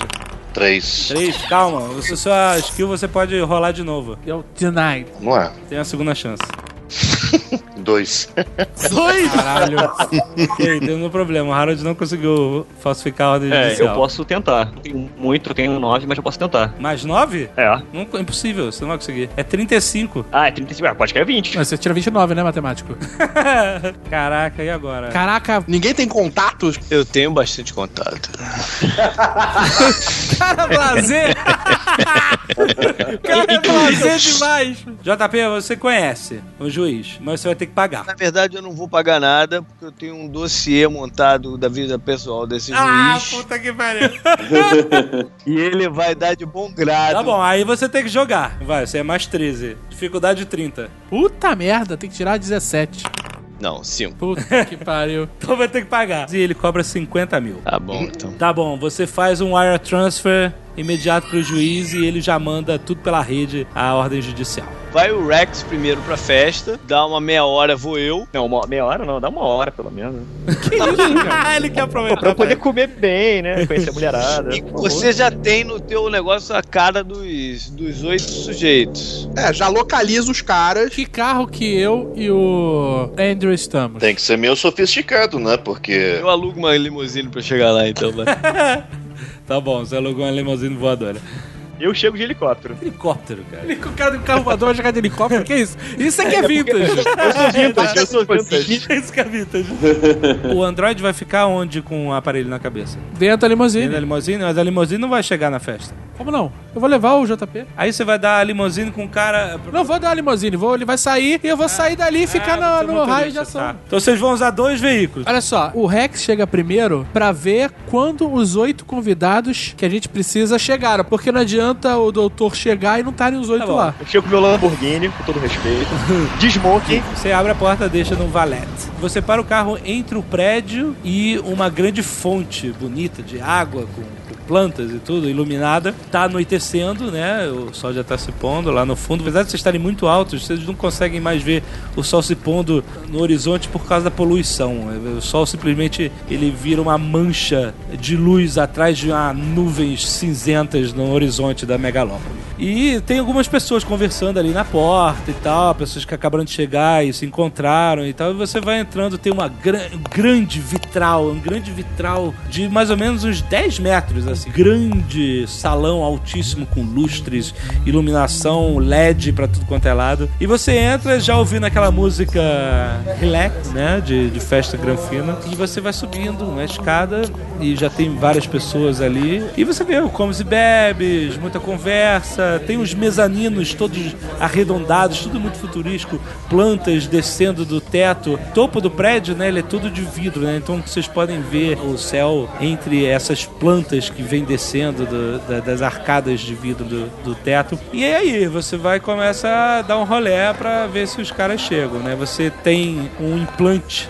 de realidade aumentada no seu olho, então você vai puxando ficha de todas as faces que ela reconhece, né? Implante não, porque meu corpo é um templo, uma lente de contato. Tá bom. Eu vou analisando tudo, vou até o bar, peço uma vodka batida não mexida. Uma vodka? Batida, é, vodka não mexida. Um vodka martini batido mexido. Nossa, que pariu. Um Dom Perrion também, pego duas taças, puxo alguma mulher Puxa, Google. e vou começar a rodar o terreno. Assim que eu começar a ter informação das pessoas que foram chegando, eu vou passando pro comilink pra galera. Você vai reconhecendo pessoas importantíssimas. Cumprimento um, cumprimento Você outro. vê executivos da Stark Fujikawa, você vê acionistas da Weyland Yutani, você vê o presidente da Google Microsoft lá e tal. É muita gente poderosa, né? E aí, de repente, você acha o primeiro, o segundo, e aí você vê que pelo menos cinco candidatos já chegaram. E você marcou eles, marcou a posição deles em GPS, mandou pra todo mundo na, pela rede neural. Ok, senhores, só faltam mais três. Positivo, operante. JV vai esperar todo mundo chegar? Quanto tempo passou que o, que o Rexus tá lá? Ah, ele tá lá meia hora. Vou dar mais uns 15. Tá bom, você dá mais uns 15. e aí chegam mais duas pessoas e o, o último não, não aparece. Beleza. Ainda, nesses então 15 agora minutos. é, agora é hora. Pera aí, tem certeza, maluco? Não tem problema ele ficar na festa. Esperando também. Exatamente. Não, ele pode chegar, claro. Então beleza. Se ele demorar muito, corre o risco de alguém ir embora antes. Então beleza, vou chegar, subir a limusine até a estratosfera, sei lá onde que esse prédio vai. Beleza. Vou parar lá pra ele poder soltar. Tudo bem. Você para, abre a porta. Não, eu não abro a porta porque eu tenho um cara de palhaço com a granada jogada Não, não, não, tudo bem. Vou esperar o valete. Eu não vou sair do carro. É, não, tudo bem. Ele abre a porta pra, pra quem tá no- no- na parte de trás. Solto eu de fedora e tudo. e aí você sai com a limusine, né? Eu vou embora. E óbvio, conheço gente pra cacete ali, né? conhece, conhece. Contatos. Começa a falar, ô, não sei o quê. Inimigos, né? É, Comentários. Com certeza, né? Você entra, tem muitas cabeças virando, né? Quando você entra, caraca, esse cara chegou e tal. Eu vi, lá, um possível cliente que depois eu quero falar com ele. Você consegue ver marcado as pessoas que são os suspeitos, né? Que são os candidatos. Então eu vou chegando perto de um a um pra ver se eu consigo, então, identificar o token do negócio. Não deve ser difícil, porque esse token deve gritar na cabeça da pessoa. né? É. Passa por um, por outro, nada. Três, quatro, nada. Cinco, seis, nada. Você vê que o sétimo tá em um lugar lá em cima. Acho que parece um lugar privado. Puta que pariu. Tá no lap dance. Eu vou me aproximando um pouquinho do, do lugar dela. Você sobe as escadas, você sobe pro mezanino e você vê que tem um corredor, várias portas fechadas e você consegue ver pela marcação de GPS que o Rex fez, ela tá dentro de um desses cômodos. Só que guardando o corredor tem dois seguranças. Bom, me aproximo dos caras e pergunto pelo dono da festa lá, onde é que ele tá. Não, não sei informação. Então, por favor, me, me leve ao escritório dele que eu vou guardá-lo aqui. Moral. Moral. É, desculpe, senhor, é, nós não temos é, orientação pra fazer isso. Nós estamos guardando aqui o corredor. O senhor pode, por favor, se, se dirigir. Entra em contato com o cara e diz que o Dr. Silvana da Railfire tá aqui aguardando por ele. Um olha pro outro assim, não podemos, senhor. Não, não, vocês vão fazer isso agora, rapaz. Não, senhor, infelizmente o senhor tem que se dirigir de volta à festa. Ok. A gente tá ouvindo essa, essa conversa Uh? Podem estar ouvindo. Come link, galera. Dá pra, dá pra fazer comunicação com baixo. Câmbio, câmbio, amigos, câmbio. Rexus, quem não veio na festa? O senhor Hirawata. Ele é o neto do fundador da Hirawata Neto. Rexus, Fala. o sétimo convidado, ele tá onde? Ele tá perto de uma janela? Tá, tá onde? Tá na área reservada no andar de cima. Perto de uma janela. Doutor, eu vou voltar e te buscar. A gente se aproxima da janela pro senhor tentar escanear ele via Wi-Fi, sei lá, internet, limousine. A cena maluca, eu pela janelinha da limusine da cara. Eu só vou subir com a limousine tranquilamente e ver se é. Se é o cara, eu vou embora. E aí os policiais entram em ação, sacou? Se não for o cara, a gente sabe que é o Hiroata. Essa área fechada exclusiva da festa é o que? É tipo uma, uma varanda fechada, uma, uma festa particular dentro da festa, tipo isso? Tá rolando uma outra festa ali em cima? Você não sabe, pode ser uma reunião, pode ser alguma coisa assim. Entendi. Ô doutor, vem pra fora falando no celular nervoso, como se tivesse numa emergência, eu paro a limousine e o senhor entra, beleza? Beleza. Vocês têm que ser rápido porque é suspeito um carro chegar muito perto de um prédio, entendeu? Então, a gente vai ser, a gente vai ser na agilidade. Desculpe, me desculpe, eu preciso sair imediato. E sai Isso, fora. atrapalhou. atrapalhou mesmo. Quando você tá saindo, você vê que na porta tem uma equipe de jornalistas com as câmeras voando e tem tipo, tipo o Amaury Júnior da época. Aí ele fala, Doutor Silvana! Como sabe, eu não dou entrevista sem hora marcada. Por Não, favor, não, doutor. Silvana, volte aqui! Fale conosco, o senhor está aqui nesta festa. O que o senhor está fazendo aqui? O senhor não estava viajando a Marte? Aí ele bota o microfone pra você. Não.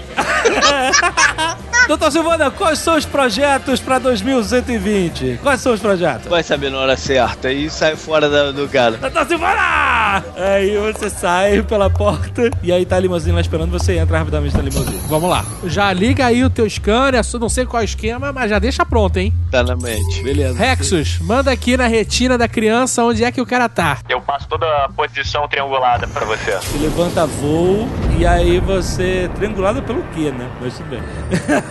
e aí você vê que tem uns carros de polícia assim, pairando meio ao longe, né? Então você tem que. Não pode demorar, não. Tô na boa, tô na Você boa. vai, acelera, chega perto da janela e você desacelera e o doutor passa o seu scanner aí. Joga o dado. 20. Olha. Escaneou bonito. De repente o negócio começa a apitar e, tipo assim, você vê uma representação gráfica amarela que o cara tem o token mental lá dentro. Vocês vê um carro de polícia se aproximando de vocês, vocês estavam voando muito perto do prédio. Eles, ele vem. Tá, eu- olha só, já vou avisar. O Blade Runners, podem entrar, é o sétimo convidado, hein? Pode ir lá pegar o sétimo convidado. Tudo bem. Nós hoje já saímos lá e já vamos indo em direção à festa. Bom, tudo bem, eu posso de repente me disfarçar do próprio Hiroata, né? Ah, olha aí o cara. Então, beleza. Parei a limusine. Eles param com o farol é, né, direto pra onde vocês estão, né? Aí ele emparelha com o carro, abre a janela pra cima, aí ele fala: Baixem o vidro, baixem o vidro. Aí eu baixo o vidro. Já, claro, obviamente disfarçado de Hiroata. Como o Hirawata é uma, uma figura pública, você facilmente se disfarça de Hirawata, é disfarce holográfico, e quando ele baixa, o cara bota a luz na tua cara e fala assim: "Ah, é, desculpe, senhor Hirawata, desculpe, é, nós estamos apenas fazendo a segurança da sua festa, é, porque o carro se aproximou tanto. É, o senhor está bem? Está tudo bem, senhor? Claro, está tudo bem. Aqui é a minha casa, por favor. Eu entendo perfeitamente e aprecio muito o trabalho da polícia. Vocês estão fazendo um ótimo trabalho. Ah, senhor Hirawata, nós fazemos questão de escoltá-lo para a festa. Venha, venha nos seguindo. Não há necessidade alguma, não há necessidade alguma, cavalheiros. Por favor, vocês já podem se retirar. Por favor, senhor Hirata, siga-nos. Ele toca a sirenezinha e aí ele vai, e aí ele espera que você vá seguindo ele em direção à plataforma de chegada. Pois ele que espere, nós não precisamos ir atrás daqui. Mas aí você vai levantar suspeita. O disfarce holográfico, ele é detectável, se alguém quiser detectar, entendeu? Uhum, uhum. Se você levantar qualquer suspeita e eles passarem um scanner, eles vão saber que você não é o cara. Ele só não fez isso porque tomou um susto e achou que era o cara mesmo. E vocês estão numa limusine e faz sentido. Pois bem então, pois bem então, vamos então seguir o carro da polícia, desses imbecis. Enquanto isso, os policiais disfarçados estão entrando na festa, né? Sim, os Blade Runners. Vo- Vocês de Blade Runner, vocês mostram a ordem judicial no console holográfico de vocês pra, pra, pra pessoa e vocês entram. Enquanto isso, vocês olham pra trás e vocês veem a limusine e de vocês encostando com escolta policial. Aí vocês, caralho, o que, que tá acontecendo? Não, e a limusine do Dr. Silvana, voltando com o vira-lata dentro. Exato. E com a polícia descontada com a polícia. Aí quando os policiais, é, eles, ele, vocês encostam na plataforma, os policiais saltam do carro, aí vem um monte de repórteres é, assim, olhando eles, por favor, o senhor Hirawata chegou, o senhor Hirawata chegou. Aí, cara, aí vem um monte de repórter de foto e tal, não pra cima da limusine. Senhor Hirawata, senhor... Fudeu tudo. Aí as pessoas estão em volta do carro, quer dizer, na, na frente do carro e atrás tem carro de polícia, na frente da limusine. Mas aí as pessoas estão ah, não, tirando foto, tentando tirar foto. Senhor Hirawata, senhor Hirawata. Aí os repórteres com microfones e tal. Tá todo mundo querendo que você saia do carro. Nisso, eu, eu falo com o chefe de segurança deles. Eu, eu vi que o senhor, o senhor Hirauta estava chegando agora. Não sei se é seguro ele ficar por aqui. Nós suspeitamos da presença de um replicante na festa. Caralho, Carlos! Aí, excelente! Eu gritei no, no Homem de Link. Aquela vozinha de rádio, né? O cara até escutou um cara gritando no ouvido do cara. Aí ele. O senhor, o senhor tem certeza? Nós temos aqui a lista de suspeitos e temos que averiguar. Aí o cara imediatamente bota a mão no ouvido. É, é, é, código laranja, código laranja, o seu Hirawata não pode permanecer aqui. Tire o seu Hirawata daqui. Oh meu Deus, me largue, me largue. Carlos pensou rápido. Aí a polícia já entra nos carros. Eles saiam, saiam, saiam, o seu Hirawata tem que sair. Aí eles vão e escoltam vocês. Vrum pra cima. Vocês... Mas a gente não pode se distanciar, ou pode? É, vocês têm um limite, né? Vocês Não, não, vocês se afastam agora, mas voltam. Aí o policial emparelha e fala assim: Senhor Hirawata, nós vamos escoltá-lo. Eu não abaixei ainda o vidro, tá? Aham. Ô, Andrew, abre o vidro de Hirawata e fala pros caras que você vai aguardar aqui até ser solucionado o problema. Mas aí vai dar merda. Daqui a pouco o outro Hiroata vai chegar, né, cara? Ele tem que sair. Então vocês têm que ser rápidos. Eu desço o vidro e falo. Senhores, eu não preciso de proteção. Essa limusine é blindada contra coisas que nem existem na Terra. Me deixem em paz. Esta é a minha casa e eu quero ver o resultado disso. Boa! Me deixem em paz. Sim, sim, sim, senhor, sim, senhora. Eles, eles vão e se afastam. Beleza. Galera, o plano está em andamento. Ache o convidado número 7 e escaneie. Andrew, vai botando o teu capacete. Já tô com ele.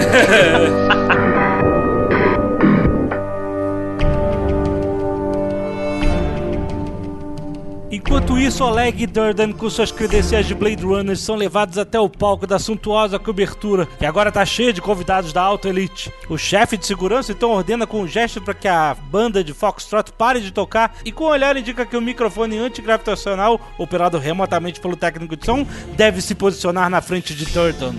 Ou melhor, Agente Decker. Boa noite, senhoras e senhores. Desculpe interromper a festa. Eu sou o agente Decker, eu sou um Blade Runner e estou aqui fazendo uma verificação. Todos os convidados dirijam-se ao salão principal. Eu só balanço a cabeça positivamente. Eu falo com a segurança. é, é, é, verifique quem não está aqui, por favor. É, se tem algumas pessoas dos outros andares para trazê-los todos para cá. É, sim, senhor, sim, senhor. Eu consigo ver- verificar o, o GPS do cara, né? É, aí você consegue verificar o cara lá, marcado. Rex, qual é o nome que você deu aqui na festa? Qual é o teu nome aqui na festa? Hexus, James Hexus. É o teu nome dele. Aí, Carlos, você vê o cara que tava marcado chegando. Tá, eu, eu aviso a segurança. Nós precisamos falar com duas pessoas, dos dois suspeitos. Um deles é James Hexus e o outro é. Randy Mamola. Ah, eu vou levá-lo até ele, senhor. Aí você desce assim entre as pessoas, a música parou, tá todo mundo olhando assim em volta. Climão. Vocês. É, climão, vocês vão. Oleg, agiliza que a gente não sabe quanto tempo a gente tem. O Oleg vai falar com o James Rex pra abordar como se fosse o policial. Ele mostra a distintivo e tal, não sei o quê. E você, Durden, você vai pro, pro cara que é o, o cara marcado. E O aí? senhor poderia nos acompanhar? O que está acontecendo aqui? Que absurdo é esse? Desculpe qualquer transtorno, senhor, mas nós temos uma ordem judicial, nós somos caçadores de androides, nós somos Blade Runners e estamos aqui para fazer uma verificação. Replicantes, replicantes. Replicante. E replicante é um termo muito pejorativo, vocês sabem, né? Aí ele, ele, ele, tipo assim, ele abre a boca assim, surpreso. Ele olha pro lado assim pros seguranças. "Ah, ah, Mas, mas, mas, mas que ultraje!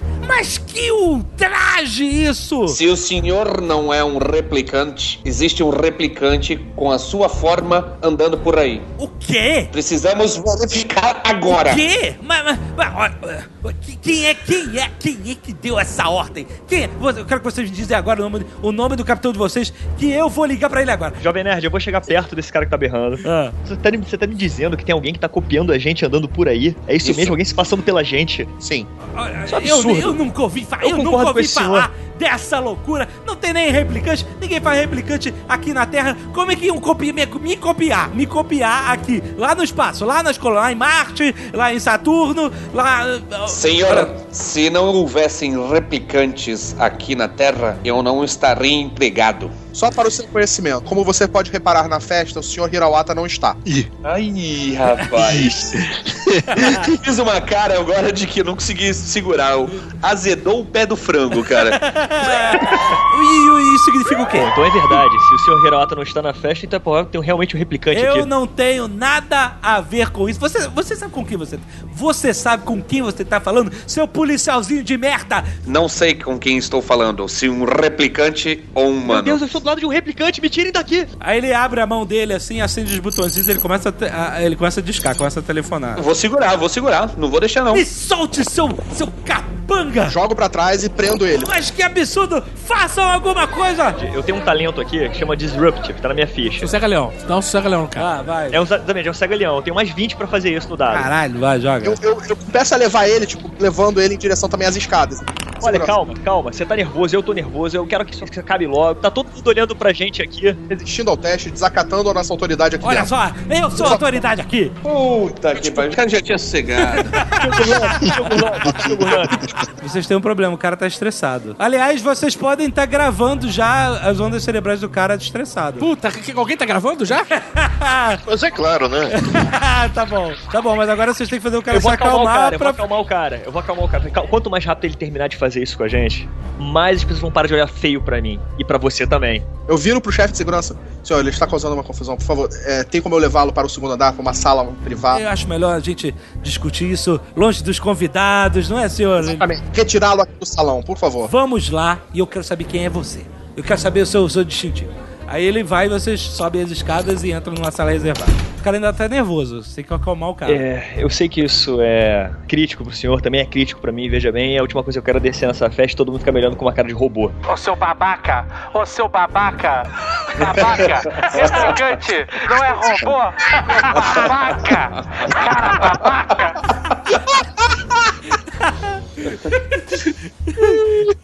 Então acalme-se, vamos resolver da melhor forma. E outra, assim você vai saber quem são eles e vai poder tirar eles da delegacia, tirar aqueles distintivos nojentos deles, porque eles estão abusando de autoridade. Acalme-se, afinal somos ricos. Eles são dois pobres policiais. o que, que eles podem fazer? É a única chance que eles têm de mostrar que são superiores a gente. Vamos mostrar o contrário, por favor. Vamos pedir uma garrafa de Dom Perignon?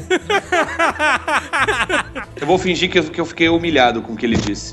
Vai fazer carinha beicinho? Não, não, ba- só ba- baixa a cabeça levemente. Aí ele fala assim: Olha aqui, vocês dois.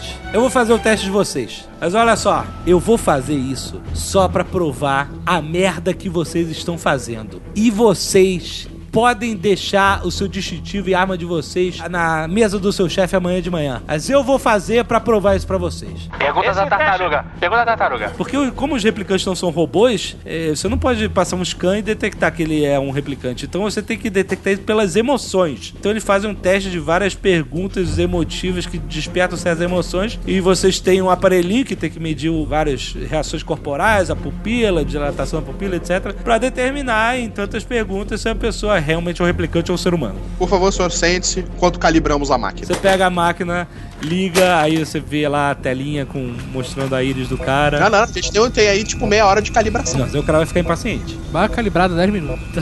a máquina tem que dar aquela respirada, que tem aquele. tss.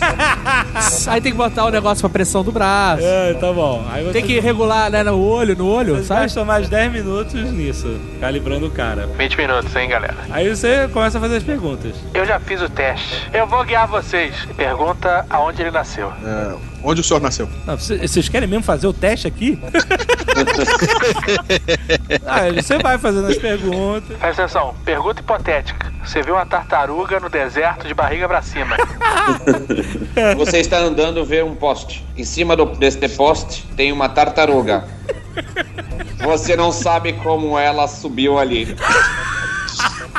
Você sabe que para ela estar em cima do poste, alguém botou ela lá em cima. E para que ela desça, alguém tem que tirá-la de lá. Parece com qual presidente do Brasil?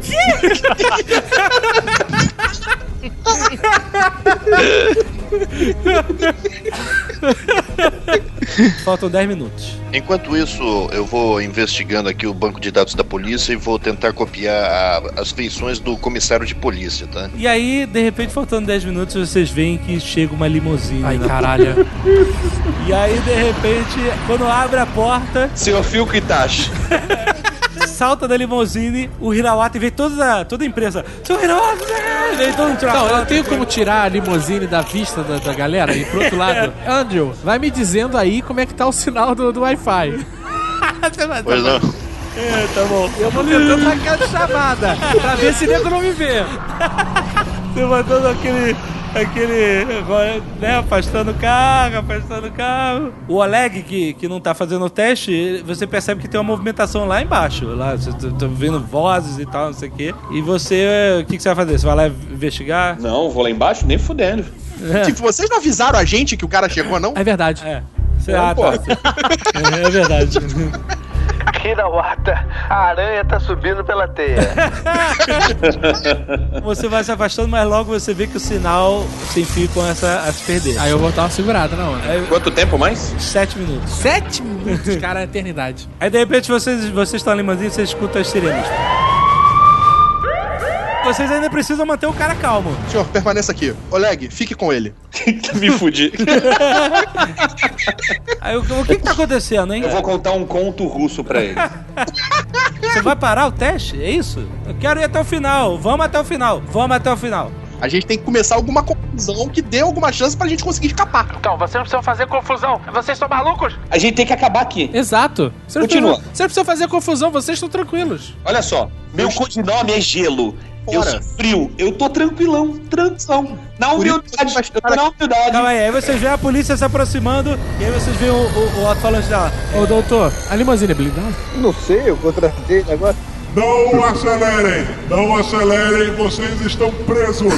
Mantenham a limusine pairando! Ah, porra, beleza, tá ótimo. Aí a polícia começa a rodear vocês, três carros de polícia, cercam a limusine. Abram os vidros! Identifiquem-se! Deixa eu ligar pro comentário da polícia, então. Pra dizer que eu tô indignado com a galera ali em volta mesmo. Eu vou preparar um brinquedo maroto aqui, hein? Pois não? Kirk, o que tá acontecendo aqui que eu tô. Minha limusine tá cercada por três carros de patrulha tua, rapaz? Sua limousine tá cercada por três carros de patrulha? Acontecendo? Que diabo é isso? Não sei, eu, eu não tô sabendo de nada. Onde é que você tá? Eu tô em frente aqui à festa do Hirawata. Em frente à festa do Hirawata. Tira esse povo daqui, estão atrapalhando aqui meu business. É, olha, peraí, eu, eu não sei, eu, eu, a Hirawata não tá dentro da minha jurisdição, é, é, tá todo mundo aí, ah, é muito complicado, eu- cara. Deixa eu passar pra esse policial aí, abaixa o vidro.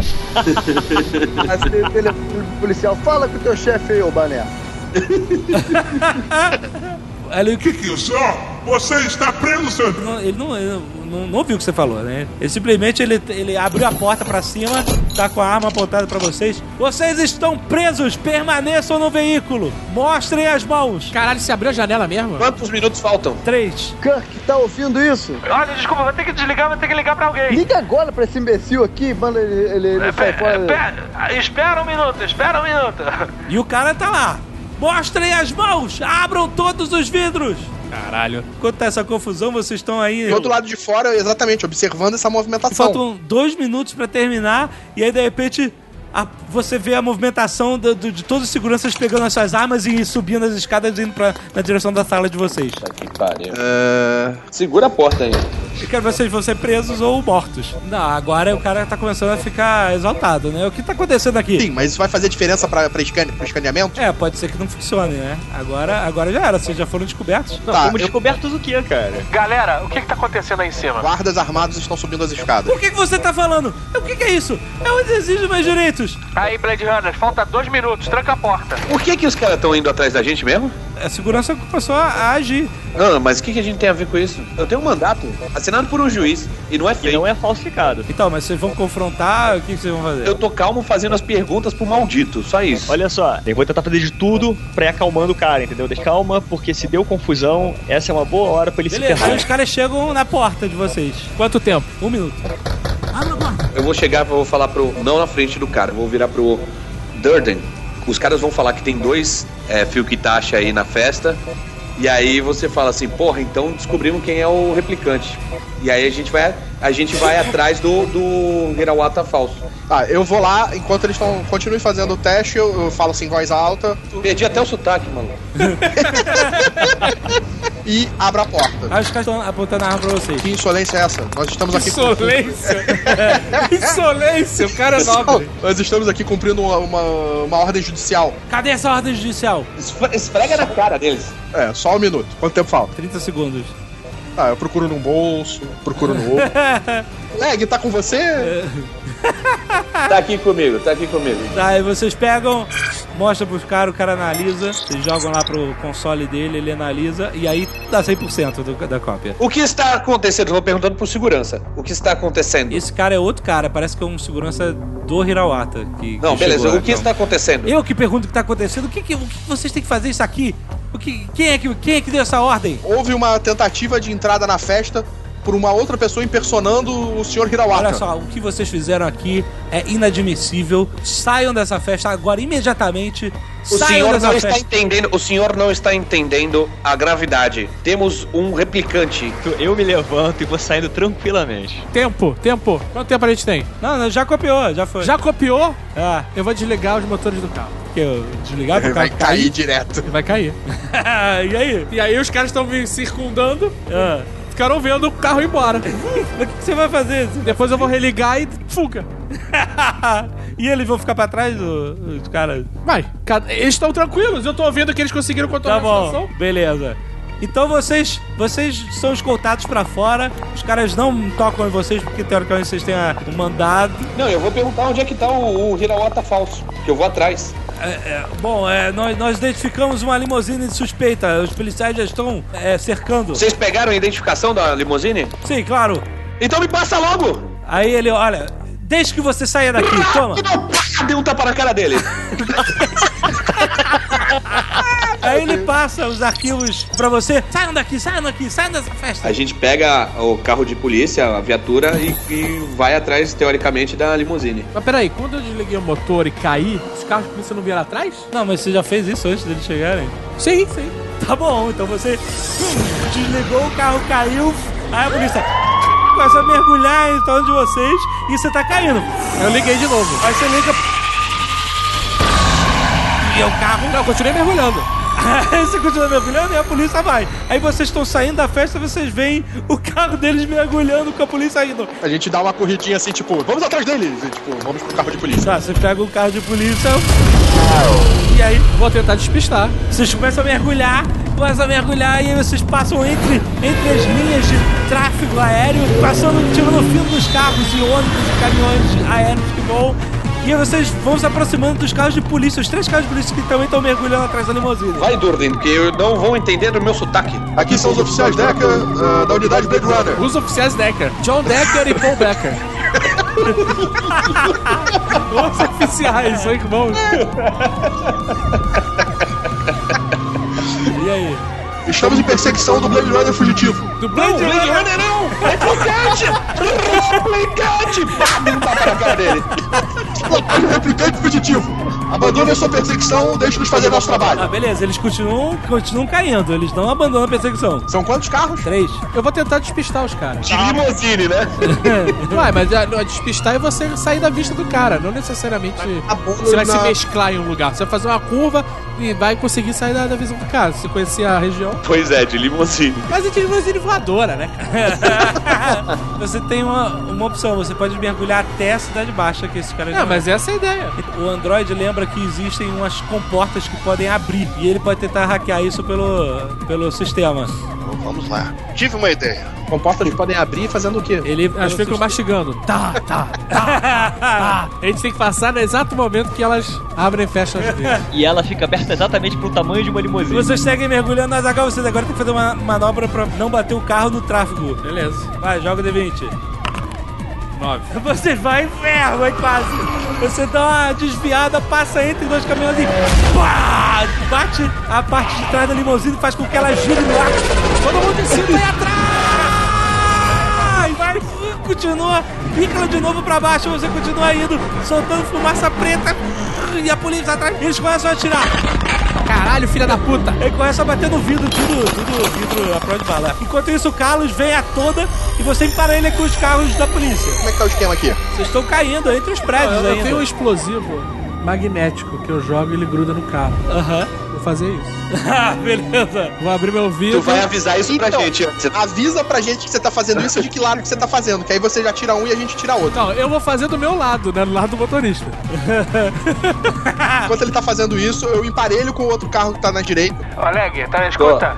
Fogo no buraco. Abri a janela e joguei. Você abre a janela, joga pra fora sua mina magnética, ela gruda no capô do carro da polícia e...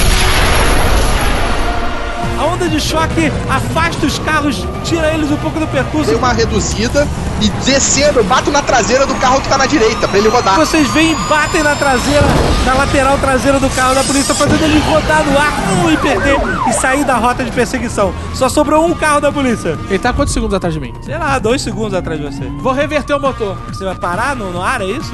Reduzir bruscamente, ele vai bater em mim. Tá bom, você vai. Tá reduzida a brusca, quase parando, ele vem, ele se, tenta se desviar e bate na lateral da sua Uá! E aí faz vocês girarem no ar ainda mais, e ele também. O doutor e o Anderton, né, cara? Que nem. Saco No que eu desvio do carro da polícia, eu tento acertar no. Dá um motor. cavalo de pau aéreo e atira. É, eu tento, tipo, de lado atirar no motor, na, na- na lateral. Eu tentar Tá, pegar algum você vital dá do uma carro. meia que a derrapada, entre aspas, no ar, vira o carro de lado, bota a mão pra fora com a pistola e joga o dado. 17. Do Carlos é muito sucesso. Você vai estoura o vidro lateral do, do- do carro do cara com os tiros e de repente você vê só a cabeça do cara batendo no volante e, e buzinando. E aí você simplesmente vira o carro e pica pra baixo e vocês continuam. Android joga o hack e aí pra abrir as comportas pro submundo. Abrir as comportas pro submundo. É, vai. Que frase bonita. Deu 14. e você vai, faz o seu hack no sistema da cidade e de repente vocês veem aquelas portas abrindo com portas pra cima. E aí quando as portas abrem, sai uma fumaça lá de baixo e tal, não sei o que. É alguma exaustão do sistema e vocês vão e mergulham, mergulham a limusine no buraco e mergulham o carro da polícia dos Blade Runner no buraco. Fecha a porta! Você vai, fecha a porta atrás de vocês. E vocês estão na Cidade Baixa, a salvo da polícia dos ricos corporativa. Bom, enquanto isso, lá em cima eu volto pra festa, porque eu sou convidado mesmo.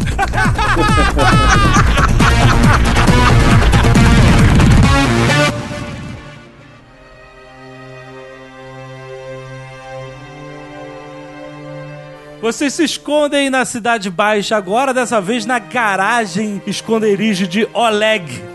Já que o esconderijo do replicante foi completamente estourado. Foi estourado? Não, é, vocês não sabem, é perigoso, tá comprometido, né? Ah, não, tá eu vou lá. Eu, tá comprometido. eu vou lá ver.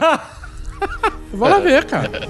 Você dá um bisu Vou lá. botar sobretudo e chapéu. Você passa ao largo do seu prédio e você vê aquela mancha de fogo.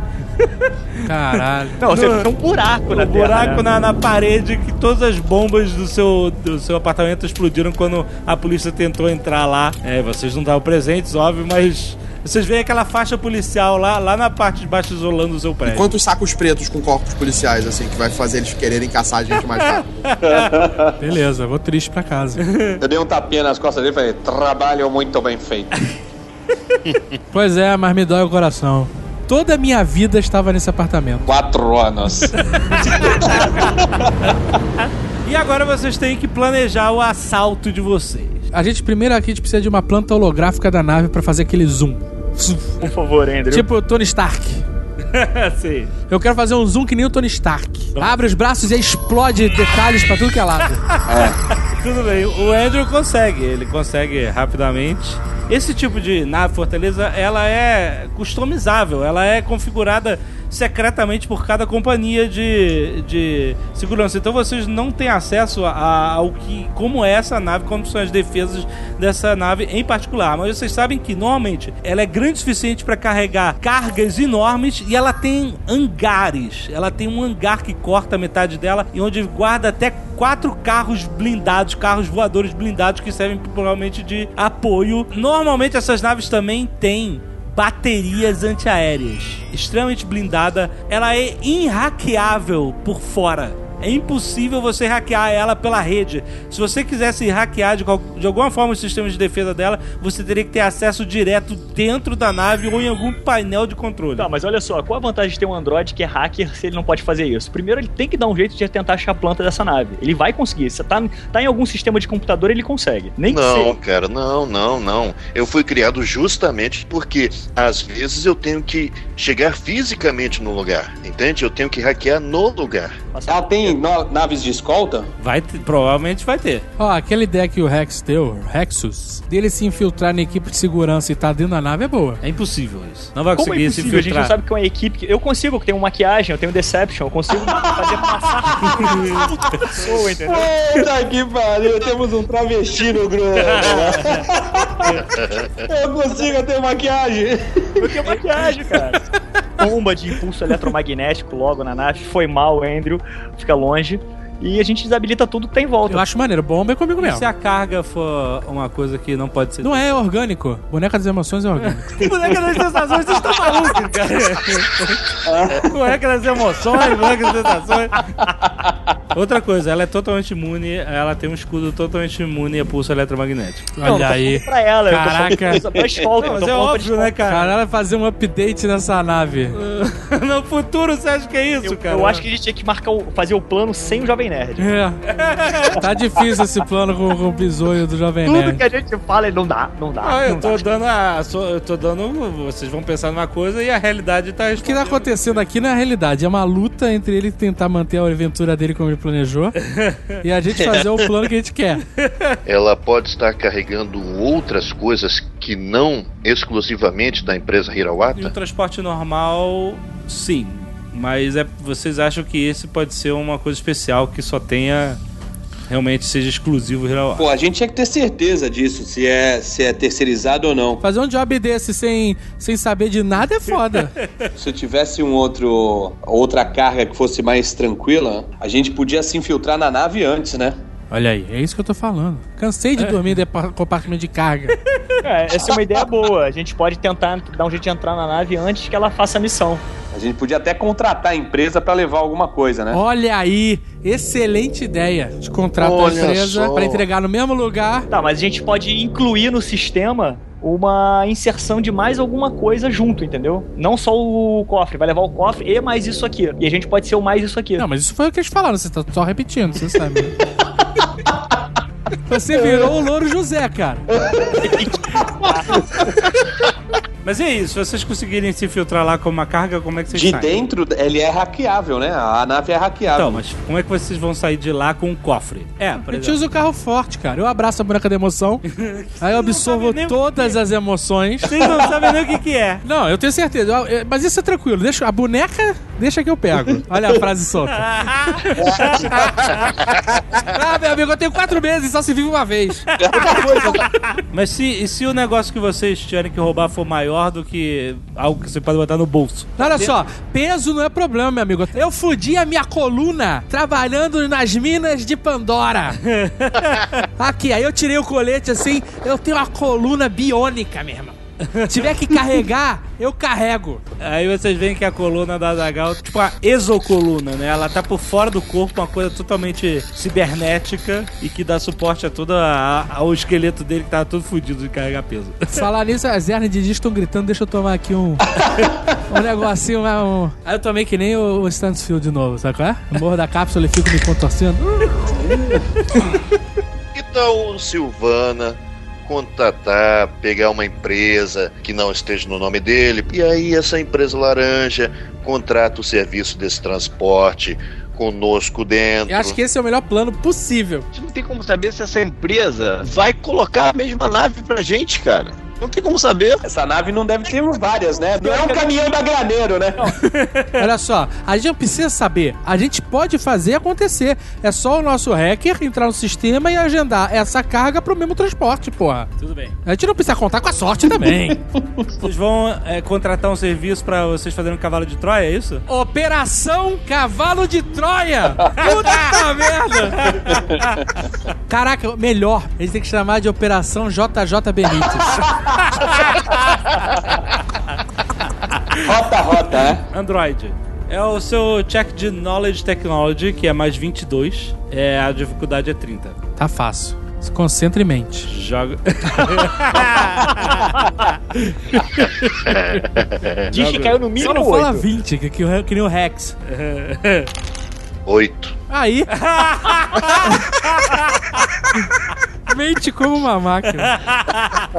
Você consegue acessar com alguma dificuldade os sistemas da Star Fujikawa e você descobre que você conseguiria colocar uma carga dentro da nave que irá para a Hirawata Networks naquele dia. Só que não existe, você não consegue descobrir nada sobre a informação do que essa nave vai apanhar lá. Ela simplesmente está direcionada para ir lá apanhar uma carga. Bom, agora o próximo passo é o seguinte: quem que vai estar dentro do cofre e como é que a gente vai fazer depois? O nosso container não pode ser escaneável. O cara não pode passar um scanner e tem cinco candangos lá dentro. Pois é, Exato. mas isso vai acontecer, né? Eu acho que dentro do container tem que ir só eu e o Andrew. Por quê? O Andrew é um Android, então ele pode passar como carga. E eu sou um replicante, eu posso ficar no meio das pelúcias e ninguém me acha. Puta que pariu, velho.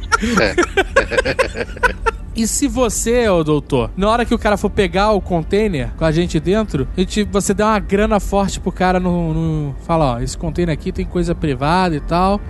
Não quero que dê uma escaneada nele que vai pegar O mal pra mim. Sobenete tá falando é que os caras da outra empresa vão exigir saber o que que tem no, no container. Eu não sei se isso é válido. né? A empresa do, do doutor Silvana pode ser longe. E aí dá tempo de nós sairmos todos do dentro do container e entrarmos em outros lugares da nave. Caraca, era isso que tava faltando. Pode escanear à vontade. Nem precisa ser tão longe assim, não. Basta de 10 minutinhos. Exato. Puta que pariu, fechou. Pode mandar pintar Rota Rota Benítez no container.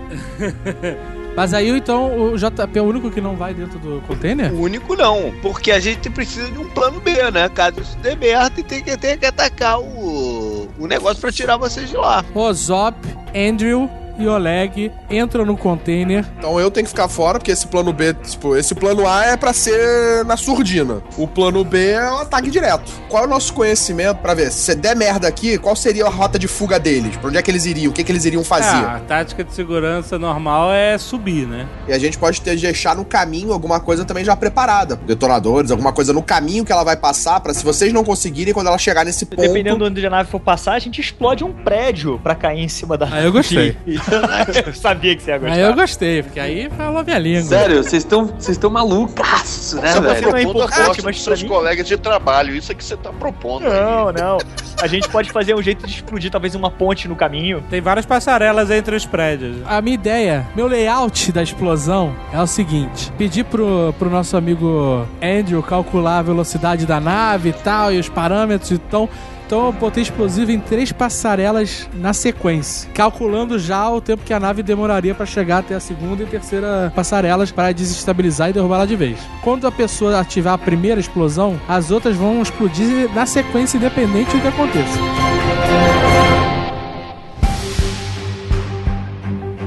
Chega o grande dia, o dia do assalto. O dia está nebuloso e chove torrencialmente na cidade.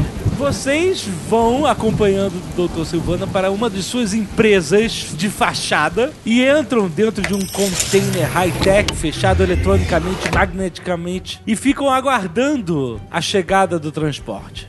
A empresa finalmente chega com uma nave menor que irá levar a carga para a nave maior. Minha posição dentro do container é deitado com o fuzil de sniper voltado pra porta do. Eu vou deitar em cima do Oleg. Pescota me chama Rasdoli. Que que é isso, Russo? Sem gato, o rato não tem limites. Silvana, você está em um hangar aberto na lateral de um dos seus prédios no nível 3. E você vê a nave de carga, é como se fosse um, um carregador de pallet, sabe qual é? É, ela vai simplesmente se acoplar ao container e ela vai voar levando o container até a nave grande. Não há nenhum dispositivo de scan nem nada. O cara só vê você, você assina um papel digital lá. E a outra nave tá pairando por perto ou não? Tá, tá Tá distante? perto, entendeu? Você vê lá o, a nave grandona lá, esperando, algumas ruas adiante. Meu amigo, deixa eu ver direitinho aí a tua ordem de serviço, porque isso tudo foi feito muito em cima da hora. Muito cuidado com esse container. Você sabe que a plantação de maracujá não é mais a mesma. Isso aqui é muito valioso, meu amigo. Máximo de cuidado possível. Evite raio-x para não danificar aqui o produto, porque pode dar merda com, com a química da parada. Então, olha lá que se chegar danificado no, no final, eu vou te responsabilizar pessoalmente pelo problema. É homeopatia, senhor? Se for homeopatia, só, só tem que ter um documento que a gente não passa no raio-x. Tá aqui então, o documento. tá aqui o documento. É homeopatia, tá aqui. Você não leu aqui o, o produto? Você não leu o manifesto, rapaz? E aí você vê, vai subindo lá com aquele sinalzinho pra ter atenção e ela vai com a sirene ligada. Vocês que estão dentro, vocês sentem que vocês estão voando e tal. Eu não vou seguir a nave, eu vou entrar no meu carro, pegar um caminho diferente pro ponto zero lá do ataque, caso eu Certo. dê uma merda, no nível de baixo, né? Pelo nível de baixo. Ok. Vocês ouvem a navezinha desacoplando do container de vocês, deixando vocês no chão, e vocês depois ouvem grandes comportas fechando acima de vocês. De repente vocês sentem um movimento. É hora. Vamos abrir. Vocês tocam a senha lá e abrem o container de vocês. Então eu vou olhar e. E aí vocês estão lá, vocês estão dentro de uma grande área de carga vazia. O container de vocês está preso no chão magneticamente. E aí vocês têm só uma portinha de saída ali. É um grande galpão com uma comporta que abre por cima. E vocês estão sozinhos, só tem o seu container no cantinho do galpão. Bom, eu vou até um terminal. Você vai, fecha o seu punho e aí de dentro do seu punho sai uma lâmina um USB espeto, o melhor estilo Robocop, e você coloca, enfia no terminal e gira. Beleza, você começa a acessar. E tenta encontrar todos os ocupantes daquele veículo.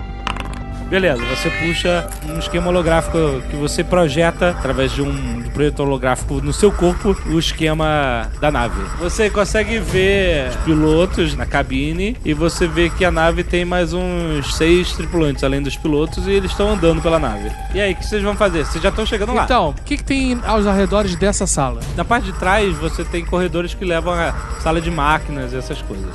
Na parte da frente, você tem vários corredores que tem cabines, outras salas que parecem ser ou escritórios ou oficinas. Você tem uma sala de lazer, na parte de cima uma sala de segurança e a cabine dos pilotos. Vamos pra sala de máquinas. Tem gente lá? Tem um cara lá. Oleg, tu tem uma arma que mata com silenciador? Tem. Chama-se faca. Excelente. Tô com duas Zakharov na, na mão. O Android abre a porta da parte de trás do compartimento de carga. Peraí, antes de. A gente vai fechar o container, tá? Só pra não Tá, vocês fecham. dar esse mole. o container não chega aberto. E aí vocês veem é, um corredor com vários terminais, vários, tipo assim, como se fosse um server farm. Não, agora é videogame, o Android vai avisar. Pode ir, não pode ir. É, você estabelece um link wireless com o computador da nave e você consegue ver em tempo real a, a movimentação dentro da nave. E aí você vê que no, no andar de cima desse server farm tem um cara ali provavelmente trabalhando em um terminal. Vocês entraram na porta no canto. A escada pro andar de cima fica no outro lado do corredor, né? Escada vertical, sabe? E o cara tá tipo na metade do nível 2. Então quando você subir, você vai subir no canto e o cara vai estar tipo alguns metros de você. O cara tá de frente pra escada? Não, você não sabe, você só vê uma bolinha dele, dele ali no, nesse andar. Entendi. Ele tá no meio do segundo andar. A escada tá numa extremidade. Na outra extremidade tem outra escada? Tem. Vou andar pra outra extremidade Certo? e vou jogar. O que, que eu tenho aqui? Peraí, a chave do meu cafofo. Não joguei fora. Vou dar um beijinho no pé de coelho. Joguei lá em cima. Fui, fui no. Você sobe silenciosamente. Você já pode ver ele, você levanta a cabeça assim no nível do chão, né? Uhum. Pelo buraco da escotilha. Você vê que ele tá de costas pra você indo em direção ao som que ele ouviu. Vou pra cima. Vai lentamente, faz um check aí de stealth. Você vai silenciosamente, silenciosamente, atravessando terminais, terminais de computadores. Chega, o cara tá de costas de jaleco, coitado do engenheiro, você vai atrás! O que, que você faz?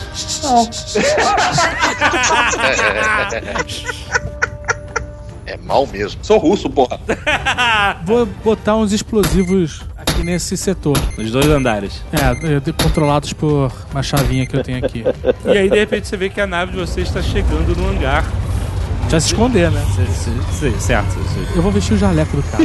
De repente, vocês escutam um som abafado de- das comportas gigantescas da área de carga abrindo. Andrew, você não pode acessar as câmeras do compartimento de carga pra gente ver o que tá acontecendo? O que vocês acessam não é câmeras, e sim uma, re- uma realidade aumentada em 3D da, em tempo real do que tá acontecendo. Que lindo. E aí vocês veem, cara, que tem um guindaste abaixando um- uma parada gigantesca dentro de um container, cara, que é tipo assim, quatro vezes maior do que o container que vocês estavam, sabe? É, um- é uma parada gigante, sabe? Talvez a gente tenha um problema. É o cofre, é o cofre. Depois que entrar é fácil, porque a boneca é pequena. O Android vê um update no, no mapa de pessoas da nave. Você vê que entram mais ou menos uns 10 pontinhos vermelhos assim. E eles estão aonde? Eles estão na, na, na sala de, de segurança, lá na frente. E aí de repente vocês escutam um barulhinho assim. Que isso? Aí vocês olham no corpo, na orelha do corpo tá tocando um negócio. Tem alguém tentando se comunicar com o Ah, cara. eu vou botar na orelha. Tá, você bota um negocinho na orelha. Mike, Mike, tudo ok aí? O- Oi! Tudo beleza. É, tudo beleza. como assim, Mike? É, Eu tô comendo um negócio aqui. Fala logo, cara. é, você sabe que você não pode comer aí na sala dos servidores, né? Ah, não pode fazer um monte de coisa. Eu sei teus segredos também.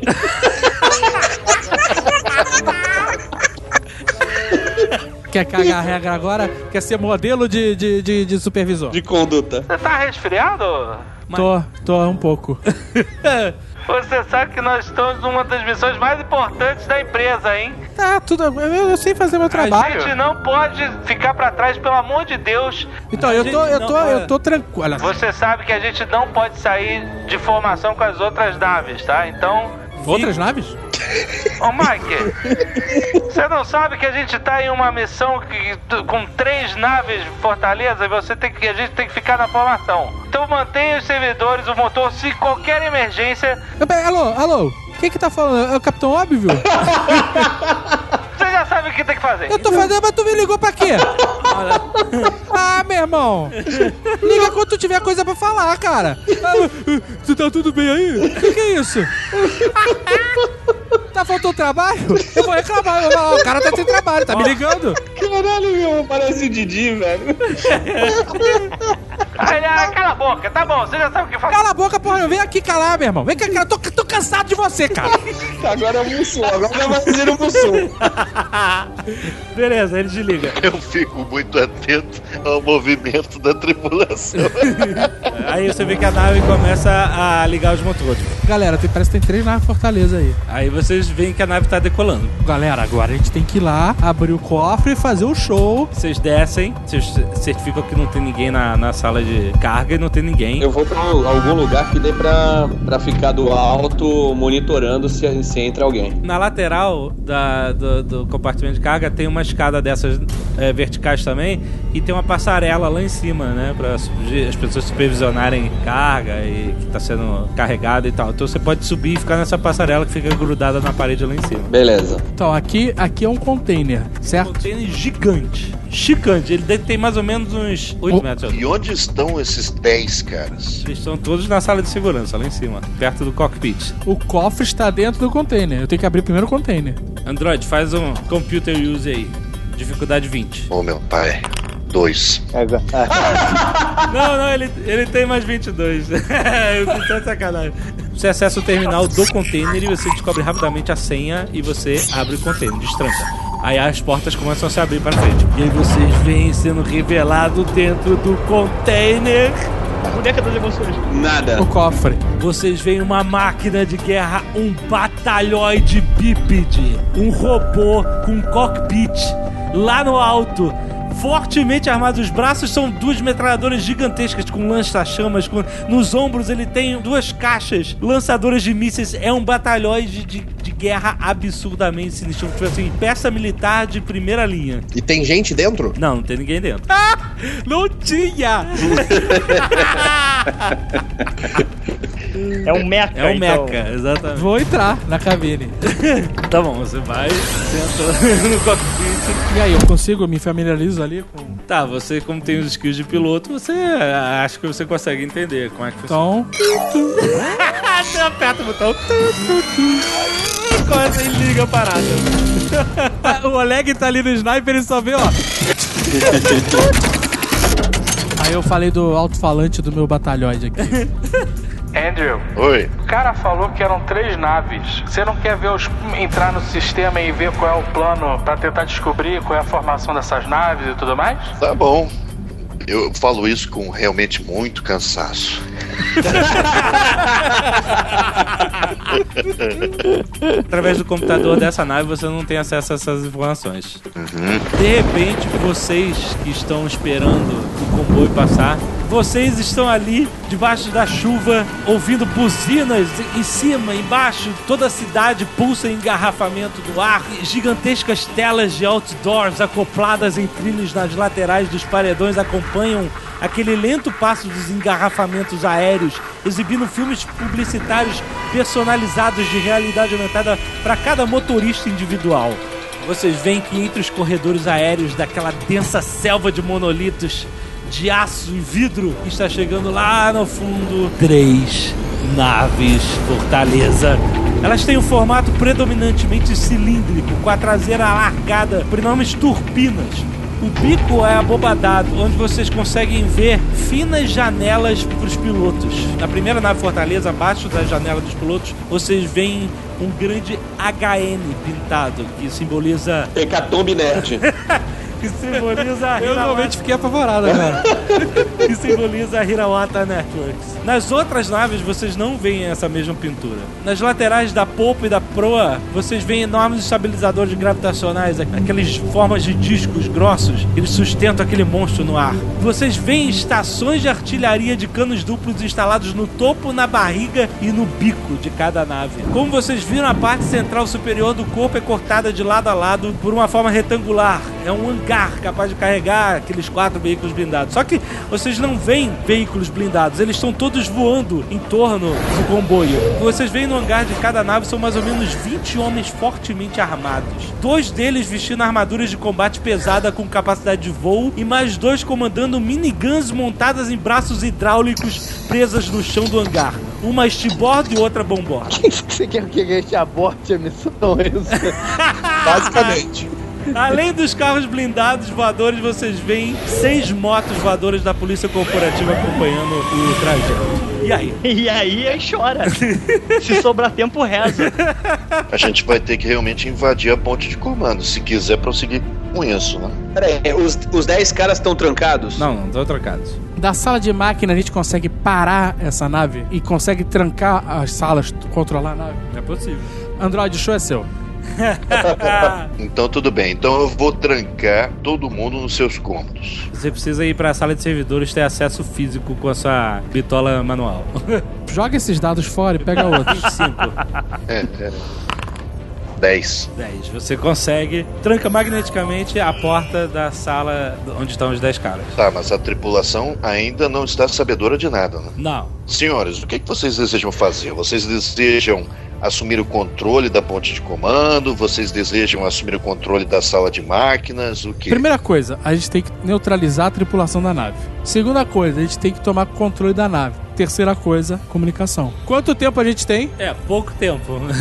Qual a distância que eles estão ah, do, do ponto que eu tenho que detonar a primeira explosão? ah, eles estão a 2km ainda. Onde tem, onde tem um live support pro Oleg usar? Ah, ele pode pegar ali na parede, tem uma emergência ali, um life support. Então, pega essa porra desse respirador e, cara, reduz a- o oxigênio, o nível de oxigênio no ar da nave pra todo mundo desmaiar. Da nave inteira, inclusive do cockpit. De tudo que é lugar. Eu vou sair do batalhoide e vou pegar também o life support pra mim. Quando ele abaixar os níveis que a galera começar a apagar, eu vou sair correndo até o cockpit. Ele vai abrindo os caminhos, vai abrindo as portas pra eu chegar lá. Beleza. Tudo bem, vou tentar. Você e o Oleg. 10. Liga os exaustores, desliga a ventilação. Você imagina que as pessoas vão começar a desmaiar já já. Android não precisa, o replicante e o humano estão com, com máscaras de emergência. Como essa nave ela vai ao espaço, ela tem esse tipo de equipamento. Você vai abrindo as portas pra eles, eles vão correndo. Corre, viado! O Ozob vai correndo, você vai passando pelos corpos inertes das pessoas que já caíram no chão sem poder respirar pelos corredores. Você vai subindo as escadas, vai subindo, até que você chega no cockpit 13. 13, conseguiu. Você abre pra ele, você vê lá os pilotos todos caídos. Um, ele tentou a- a- pegar a máscara de emergência e não conseguiu, caiu antes. Beleza, tirei os corpos do piloto, sentei na posição de comandante. Você tá naquela cockpit enorme, equivalente a de um jumbo gigantesco. Você enxerga, através do vidro, outra nave igual lá na sua frente. Você enxerga aquelas quatro turbinas gigantescas da, da traseira dela e você olha ao redor de vocês toda aquela escola que eu descrevi pros outros. Então, eu vou olhar as luzes do- da nave. Estão ligadas ou desligadas? Estão ligados, porque tá, no- tá, tá de noite, né? Então eu vou desligar as luzes da nave. Tá. Externo. As luzes externas, aham. Aí, de repente, vocês viram a terceira nave do comboio. A terceira? Pum, desligou as Tá. luzes. Eu pode, vou então tentar estabelecer um sinal, um- alguma frequência que só nós Ah, agora conheçamos. no e- cockpit vocês podem é, usar o rádio. O Andrew vai até o cockpit também. O que ele pode fazer é codificar a transmissão de vocês para que vocês não sejam detectados pelos outros, né? Ô, ô, ô, Harold, joga o D20 dessa vez, tá? Joga o D20 Chega! dessa vez. Chega de jogar o D6. 19. Quando ele tira um alto, a gente até acredita, cara. Você consegue fazer uma codificação master para comunicação, vocês entram em contato com eles sem serem detectados. Fudeu. O quê? Quem é? Opa, tudo bom? Ô, Zob. Quem tá falando Ô, aí? rapaz, você tá falando aonde? A gente tomou controle da nave. Aí eu olhei no radar. É a terceira nave. A nave que apagou todas as luzes, certo? Isso, agora eu vou ligar de novo. Beleza, então é o seguinte, a gente acredita que o que a gente tá procurando tá na primeira delas, porque é a única diferente, isso é uma boa pista. É a única que carrega o símbolo da empresa que a gente Exatamente. quer roubar. Isso é ótimo, porque a gente sabe que a gente tem que atacar é aquela mesmo, vocês não estão dentro dela. Se possível, tira a segunda aí de ação de alguma forma. E a parada é a seguinte, eu continuo com o plano, eu detono a- as passarelas superiores na primeira nave, que é a nave a princípio que a gente acredita que esteja parada, e enquanto vocês vão passando da, da terceira pra frente. Então, a gente tem que ser realmente muito rápido, porque a gente tem pouco tempo. O Oleg já tá indo em direção a um batalhões meca, sei lá como é que vocês queiram chamar, tá aqui dentro e ele vai atacar, ele vai sair voando e vai atacar. A gente tem que tirar o androide daqui, porque ele precisa ir pra primeira nave pra abrir o cofre. Sim. Então o Android voa? Eu não sei como é que é a sua configuração. Não. Não, Mas o batalhoide voa. o batalhões não voa. O batalhões ele dá pequenos bursts, pulos altos. É o suficiente. O batalhão é a melhor coisa pra ir, abrir um buraco na nave e enfiar o androide dentro. Eu vou apertar aqui o sistema de comunicação interno da nave. Ah, atenção, senhores passageiros, algum médico. médico e algum sniper a bordo, não? Atenção, Oleg. Aguarde o Andrew que ele vai contigo. Tá ok. Tá bom. Andrew, boa sorte. Fiz aquele high five com explosão no final. Tem lugar pro, pro Android ir comigo ou ele vai que nem a Cheetah no ombro do Tarzan? Não tem lugar, ele vai ter que segurar. Já. Tudo bem, não tem É um Android, é não. um Android. Beleza, vamos lá, vamos que vamos. Todo mundo certo? Todo mundo pronto? Todo mundo feliz? Dá. Vou ejetar as comportas do compartimento de carga. Vou acelerar em tudo. Você programa rapidamente nos botões, tecla Enter e. Android, você vê as comportas acima de vocês pá, explodindo pra fora e de repente vem aquela chuva caindo em cima de vocês. Pulei. De repente, cara, vocês que estão lá na passarela, perto da passarela, vocês veem essa cena lá no fundo, aquelas portas ejetando de repente sai um monstro mecânico pulando de cima. Enquanto ele tá no ar, vocês veem as turbinas da terceira nave se ligam e ela vai direto com o bico né, amassando as turbinas da nave do meio. O Zob sente o impacto, você vai lá pra frente, cola no vidro. Não, eu tava de cinto, tá louco? E você começa a ouvir todos os barulhos de emergência. Oleg, ó, você tá pulando, você vê que você, você pulou, você tá entre prédios, né? Prédios em todos os lados. Acima de você tá aquele trânsito parado e à sua frente você vê uma nave impactando na traseira da outra, as duas, é, obviamente, né, desviando o curso, né? A, nave da frente imediatamente ela sente o solavanco, o bico sobe, mas enquanto o bico dela tá subindo, de repente vê um o batalhão de cair com os pés do teto dela e faz até ela voltar um pouco ao nivelamento. Porra, então o bicho é, o bicho é grande, então. É grande, é grande, porra. E, você, e aí, você vê caindo também, cara.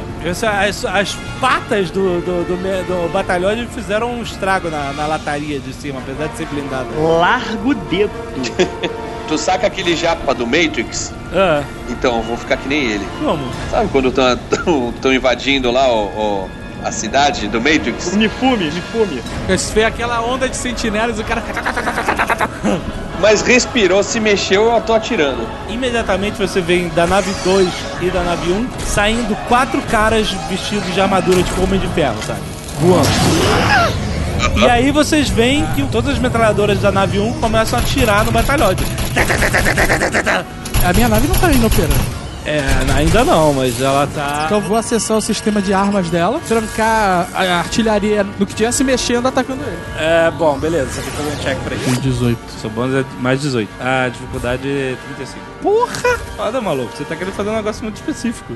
Ué, eu tô querendo usar o sistema de armas pra atacar? É, mas porra. Isso é muito específico. Quão específico é isso? Não, é, você tá querendo automatizar a parada que o artilheiro devia fazer? 17. 17 mais 18. 35.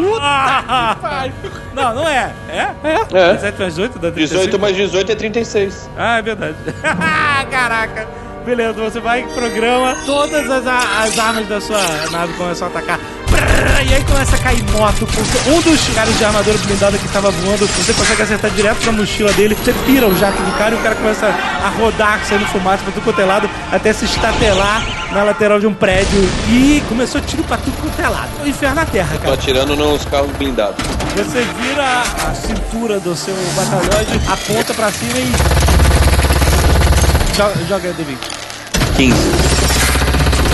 Começa a perfurar toda a lateria do carro blindado. Você não destrói, mas você tira ele de curso o suficiente pra ele começar a raspar na vidraça e vai quebrando o vidro do prédio na lateral, tudo até que finalmente ele para dentro de um andar de escritórios assim. Você vê papel voando, móvel, um monte de coisa. Papel? Papel? Caralho, Delta City, cara. Olha só, a primeira nave parou pra dar um suporte ou seguiu em Não, frente? não, seguiu em frente. E aí, de repente, vocês veem que ela tá chegando ao ponto de explosão. E aí? É, olha essa. Vocês vão explodir pra cair a parada em cima da primeira nave, né? Exato. Vocês simplesmente apertam e vocês veem aquelas. Aquelas explosões localizadas em vários lugares da passarela. E de repente vem aquela passarela descendo com um monte de pessoas inocentes andando dela. Ela vem justamente quando a nave vem andando, né? Você, ela explodiu antes da nave passar por baixo, justamente para que desse o tempo dela cair. E ela vai direto no bico da nave.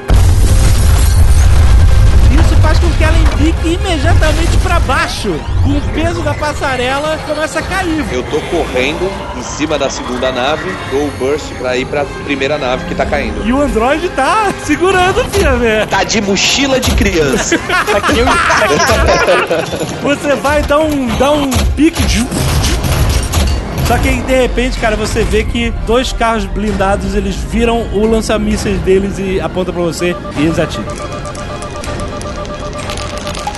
O primeiro míssil desce e ele impacta no casco da nave logo depois de você passar correndo por ele. E o segundo bate no ombro do lado do androide. Nossa. e Puta ele que pariu. explode a caixa de mísseis que você tem no ombro. Nossa, acabou de perder o Android. Foi uma missão pro caralho. Peraí, peraí. Puta que pariu, que merda. É, toma 60 hit points. e o Android voou. Tô voando em stealth. Se eu ver o Android caindo, eu vou tentar pegar ele. Olha. E o Rexus vê o Android voando com a explosão e você imediatamente mergulha a sua nave stealth. Ô, mestre, mestre, por acaso eu posso uploadear todo o meu sistema operacional para algum outro corpo robótico enquanto eu tô nessa queda livre linda? Não, não, é, na queda não. Você, você não. Você tá tipo, sabe, tô- você acabou de dar boot, cara. acabou de. Você não sabe o que tá acontecendo. 13. É equivalente a um- uma pessoa desmaiar. Então, eu vou reprogramar aqui o meu sistema de armas pra atirar nos motores da nave da frente, pra ela cair. Só que aí, de repente, você vê lá no bico fudido da tua nave, você vê pousando dois soldados voadores, daquele tipo Homem de Ferro. Eles pousam no bico olhando pra você. Aí eles começam a metralhar. Só que é a prova de bala, sabe? Botei a mão entre nas minhas orelhas e fiquei fazendo lá, lá, lá, lá, lá, lá, lá, lá, lá, lá. Aí você vê que eles, eles trocam a metralhadora pra laser. Eles começam a. E o laser deles perfura a lataria ele começa. Tipo, sabe do Matrix, aquela cena do laser perfurando? Mas e a nave da frente que tá tomando uma investida absurda dessa? Tá, tá, tá fudida, tá fudida. Aí você vê que na nave da frente, enquanto ela tá tomando porrada, você vê que os caras que estavam no- nos hangares, né? Os soldados, tinha soldados nos hangares, né? Eles começam a pular da nave, cara. Eles não tem mais o que fazer, cara. Provavelmente eles vão atirar cápsulas de gel no chão pra amortecer o impacto deles. Mas eles começam a fugir da nave. E aí, o que você vai fazer? Eu vou procurar um escape pod, uma mochilinha de voar, qualquer coisa que tenha nessa nave. E aí, e a nave principal? A nave principal, ela começa a cair. Você tá lá de baixo, você vê que ela tá caindo e ela já atravessou uma linha de trânsito, destruindo carro, caminhão, tudo que tava parado em engarrafamento. Ela passou direto, varou direto com todos esses destroços. Pô, e ela tá caindo, saindo fumaça e, e tudo. Não sei o que, já caindo junto com os destroços da, da passarela que trouxe ela pra baixo. E eu tô caindo junto? Enquanto isso, você tá caindo junto com o batalhoide. Eu tô indo em direção à primeira, à primeira nave, tô mergulhando. Você tá mergulhando com turbinas a toda pra cima da primeira nave. Enquanto isso, o Rex vê aquele corpo metálico pegando fogo, faltando braço, com perna variada caindo e você vai. Você tá descendo, você abre a sua porta, faz um pilot agora. Pô, tem um 20. Vamos lá. 15. Beleza, você abre a sua porta, vira a sua nave de lado enquanto ela tá caindo, o androide cai no banco do carona e você vum, rodopia, estabiliza a nave e o androide tá dando boot ainda, nem sabe o que, que aconteceu. Pergunta no comunicador, Rex, qual é a condição do Andrew? A princípio apagado. Traz pra mim então aqui embaixo agora. Precisamos dele, É bem. verdade, ele, ele, é, ele é especialista nisso. Só que, cara, atrás de você vem umas motos policiais atirando. Atrás das motos, rapaz. Vou atacar as, as naves que estão indo pra cima deles. Eu vou levar as motos até você, cara. Fica de posição e aguarda. É atira nelas quando eu chegar perto com elas. Beleza, então ele tá vindo pra mim e eu tô mirando nas naves. Olha só, o meu Jaguar tem um lança-míssil. Vou atirar numa das motos. Ah, beleza, você abre o porta-mala do seu Jaguar. Tá aí, o lançamento você vai e usa o seu controle holográfico no antebraço e você mira, ataca. 14. Acertou, vai, beleza. Aí sai um míssil e. Destrói uma moto que você vê só os pedaços caindo. Eu disparei o míssil no- numa das motos e pulo na direção do carro do, do Rex. Tá, beleza. Tirei 12 mais lança-míssel 18. Tá, acertou. Você acertou e tirou outra moto de combate. Eu vou fazer uma manobra pra pegar o carro na subida. porque Se eu pegar ele na descida, ele vai afundar a nave ao meio. A moto, o veículo ao meio. O Carlos dá um. liga o seu jetpack e decola. Enquanto isso, você faz uma manobra pra alinhar a- o seu carro com a subida, a parábola de subida dele. E ele, de repente, você vê aquele brutamonte com aquela armadura pousando no teu teto. E aí, cara, o Carlos está em pé. Você liga suas botas magnéticas que grudam na bateria do carro e você começa a tirar. Ah, dois. tá. Você lança o seu míssil e aí você vê uma das motos desviando. Enquanto isso, o seu minigun de ombro atira. 12. De repente você vê as balas explodindo o capacete do cara e voando sangue pra tudo quanto é lado. E aí a moto começa a simplesmente cair com o cara morto já depois do headshot. Enquanto isso, a nave vem caindo, cutucando, você simplesmente consegue agarrar com seus pés magnéticos na lataria da nave, enquanto ela já está recobrando-se da queda. Ela conseguiu levantar o bico e ela arrastou a parte traseira dela num prédio que quebrou tudo quanto é lado. Enquanto isso, você pousa, também criando um impacto, estabilizando um pouco a nave, e você está lá. Eu vou usar todo o armamento do, do batalhoide como uma britadeira. na lataria da. tentar abrir um buraco. Beleza, dentro do cockpit você ouve ainda os alarmes, porque você tá avariado, né? Porque as suas armas dos braços não estão avariadas. Você liga, começa, cara, a detonar num ponto só a parada. Ô Zob, Azagal, você tá bom? Eu vou correr na direção da sala onde estavam aqueles 10 caras. E aí, qual é o. Qual... porta, tá tudo 10 guardas lá, com aquelas armaduras de guarda, capacetinho, tá tudo desmaiado. Qual é o nível de armadura e armamento que eles têm? Ah, armadura média. Tipo Que- assim, nada muito mais poderoso que o que você tem. E a arma deles? Que eu não tenho arma nenhuma. Armadura futurista. Nenhum deles tem um jetpack. Não. Só que vocês começam a ouvir passos que vêm da parte de dentro da nave. Por quê? Vocês tiraram o ar da nave e detonaram todo mundo que tava dentro, mas tinha gente no hangar que era aberto. E agora eles estão entrando, obviamente. Caralho. E aí, cara, quando você vê, você ouve um monte de tropa correndo pelos corredores. A porta do outro lado do quarto abre e você vê uma galera. Os soldados apontando pra você. Tirei o nariz, joguei dentro da sala, dei um rolamento pra trás e fechei a porta. Tá. Você não vai fazer a musiquinha? Não Dá uma deu tempo piroca de- no meu nariz? Não deu tempo. a galera entra correndo, atirando pra quanto é lado. Puxa a granada vermelha. Tira o pino. Dá um rolamento jogando a granada. Joga um tumbling aí pra ver se você faz bonito. 16. 16, beleza, foi bonito. Você dá um rolamento pra trás, pá! Dá uma palmada no interruptor da porta, fecha e você só escuta.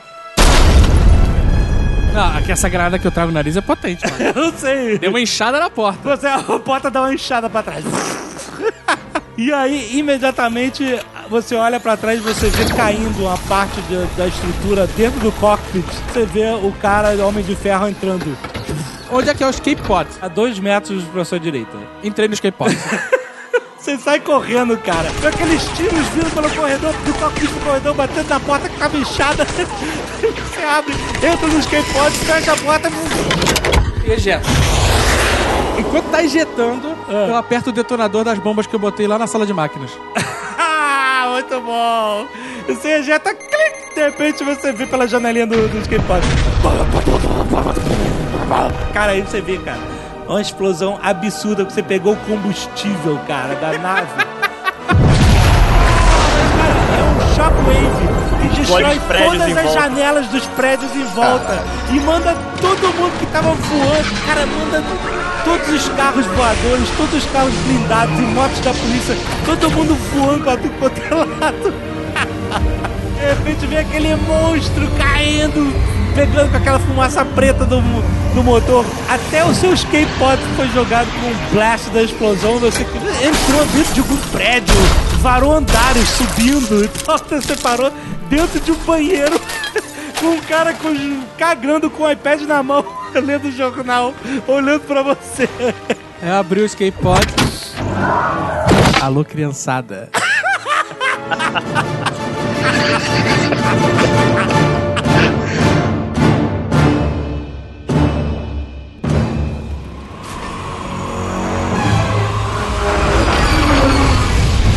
Enquanto isso, o Tim Dundon está em pé, em cima do carro Stealth de Rexus, que está desesperado em uma missão para salvar o androide. Carlos, vão, vão atacar você. 16 acertou, 16 acertou, 16, a- 19 acertou. Nossa, 19. Cara, você é muito fuzilado, cara. Você só não morre porque você é um tanque humano. A sua, você sente a sua, a sua armadura, o seu Kevlar especial absorvendo todos os impactos de bala. E pra ser desesperado pra sair dessa situação, você liga o seu jetpack, só que ainda preso magneticamente no carro, você levanta o carro. Você levanta a traseira do carro, cara, e transforma o carro num escudo, cara. E obviamente todo o fogo do seu jetpack acaba com a pintura do carro do Rex. Meu carro! Ó, vamos, vamos acabar com esse negócio de moto, vamos acabar com isso logo, cara. Não joga mais um míssil, né, mas Manda um míssil de pulso eletromagnético. 18 aí. O míssil vai, ele adquire o, o target. Quando chega perto das duas motos, ele explode uma área de pulso eletromagnético. Uma área pequena, mas suficiente para apagar totalmente os sistemas das, das motos que sobraram. E elas caem. Ah, Com os caras gritando aquele Wilhelm Scream. Rex, você vê que você não tem mais perigo, então você dá uma meia volta e você desce rapidamente para onde está o Dr. Silvana. Eu, eu peguei o Andrew e liguei no isqueiro, sabe? Sabe aquele USB pro isqueiro? É bom que ele pode passar a consciência dele pro carro. né? Andrew, você recobra os seus sentidos depois do boot. Você tá muito fudido. Você perdeu o seu braço esquerdo, a sua perna direita tá fudida também, você tá cheio de estilhaços encravados em todos os seus sistemas. Bom, deixa eu fazer uma avaliação dele rápido. Beleza, você faz uma avaliação rápida dele e você vê que esse corpo dele pode ser que não segure mais e você precisa garantir a consciência dele. O ideal seria transferir toda a mente dele para um novo cérebro produtor. E onde é que eu vou arrumar um cérebro produtor nessa altura? Não, mas eu tenho, eu tenho, eu tenho. Eu tenho um step. você tem um step aonde? Não, não, não. Eu vou tentar uploadear. Ah, tá. Pela rede sem fio.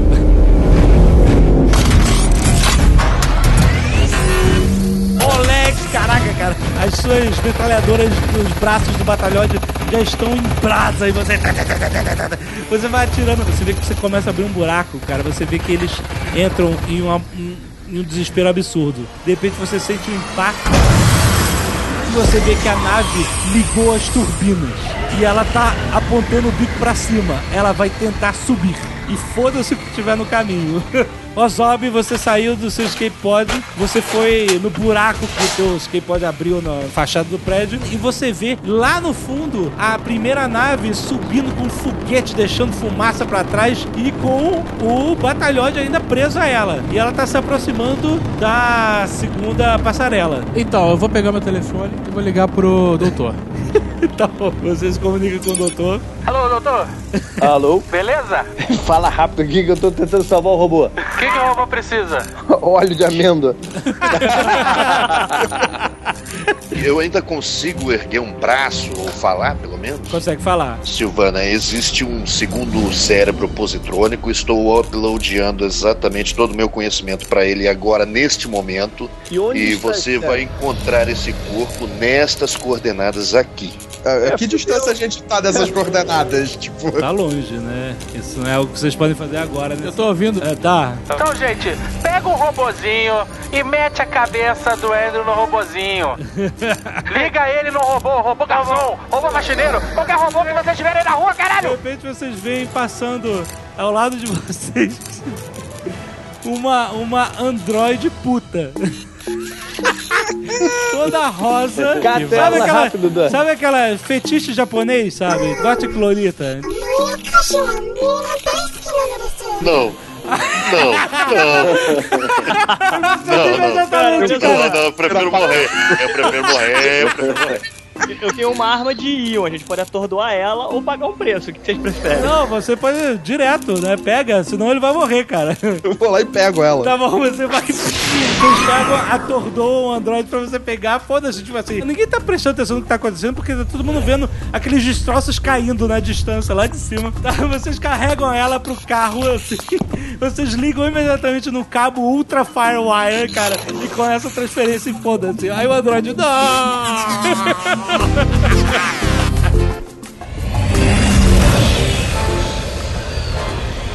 Ali de onde eu tô tem veículo passando perto da janela, alguma coisa assim? Tem, tem, carro passando assim, tipo, tentando fugir dessa confusão. Então, eu vou tentar pular em um deles. Olha aí, beleza. Da distância, sai correndo, pula. Pá, planta seus pés no, no teto do carro, rachando o vidro. Que o, o teto, na verdade, era todo de vidro do cara, o vidro fumê. E aí você vê o cara gritando: Oh meu Deus, o que está acontecendo? Eu soco o vidro, Tá, você só que atravessa, né? Pega o cara- replicante, pá! pego o cara pelo colarinho, puxo pra fora. Você puxa arrebentando mais vidro. Puxa o cara. Não é nada pessoal. E deixa ele cair. Caraca, coitado do cara. o cara. "Ah!" Aí você pula pro, pro banco do motorista, cara. Chuto o para-brisa, Chuta para vida pra fora, vira um carro conversível. boto meus óculos escuros Beleza. e vou embora. Você e acelera em que direção ao Tucano? Porque Isso. você vê que a nave, cara, a nave tá, tipo, quase na vertical. Ela tá subindo, tipo, pra estratosfera pra tentar se livrar do, do perigo, né? Cara, a nave deve estar batendo em coisa pra caramba agora, né? Ah, Ela tá atravessando todos os- todas as fileiras de trânsito. Faz um pilot aí, joga, joga o dever pra você se desviar do trânsito. Ozob, você habilmente pilota o seu carro entre o trânsito, tirando faíscas de todos os carros que passam. Você passa na diagonal pra cima, entendeu? Enquanto os carros estão na horizontal no trânsito, você passa entre caminhões, entre carros, entre tudo, entre táxis, o cara gritando, ah, não, não, não, não, pra você. Você acelera o máximo, passa marcha no máximo, ai, você começa a alcançar a nave, cara. Esse carro é muito foda pra você alcançar a nave que tá subindo com foguete. e você vê, cara, que o Oleg acabou de abrir a parte de cima da nave, né? Você vê que ele tá puxando com o braço robótico dele o metal em brasa, tá retorcendo o metal assim pra abrir o buraco. E Vou aí? tentar emparelhar com ele. Você consegue emparelhar, mas o seu carro começa a falhar. Ele não vai conseguir subir tanto. Não, eu vou- pulei, pulei. Você dá um jump aí, pelo amor de Deus. 18. Quando o motor começa a falhar, você pula e segura no outro ombro do batalhoide. Você vê o Oleg olhando pra você de dentro do cockpit, meio assustado, meio Não, não, não. O surpreso. Curso não fica assustado, velho. Não é um bom lugar para se ficar. Eu vou segurar, eu vou segurar na borda do buraco pra não voar. Peraí, dá pra ver o cofre da onde a gente tá? Dá, dá pra ver o cofre. Tem gente lá dentro? Não, O cofre passa pelo buraco? passa. Então eu vou entrar, me dá aí a tua, tua cordinha. O batalhoide ele tem um grappling hook magnético, um arpel magnético. Na verdade, o Azagal tem que entrar porque ele tem que desativar a presilha magnética dela com o chão da nave. Senão você não vai conseguir puxar ela nem fudendo. Eu vou entrar porque eu tenho que desativar a presença magnética do som da nave, senão. senão a gente tá Cara, fudido. você tá muito alto, tá muito frio, você tá ficando sem ar. Faca no dente, faca no dente. Você, você pula pra dentro da nave.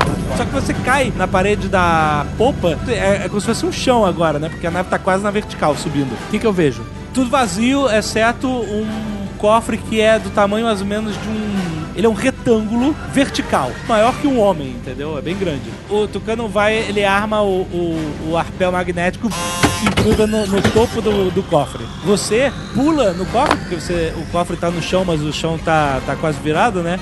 Você pula da parede, que agora é o seu chão, pra cima do cofre e na porta dele tem um painel que você tem que acessar pra desativar a, a trava magnética. Antes disso, eu vou me prender ao cabo. Se der Então- merda, eu não quero cair aqui numa âncora presa nesse cofre.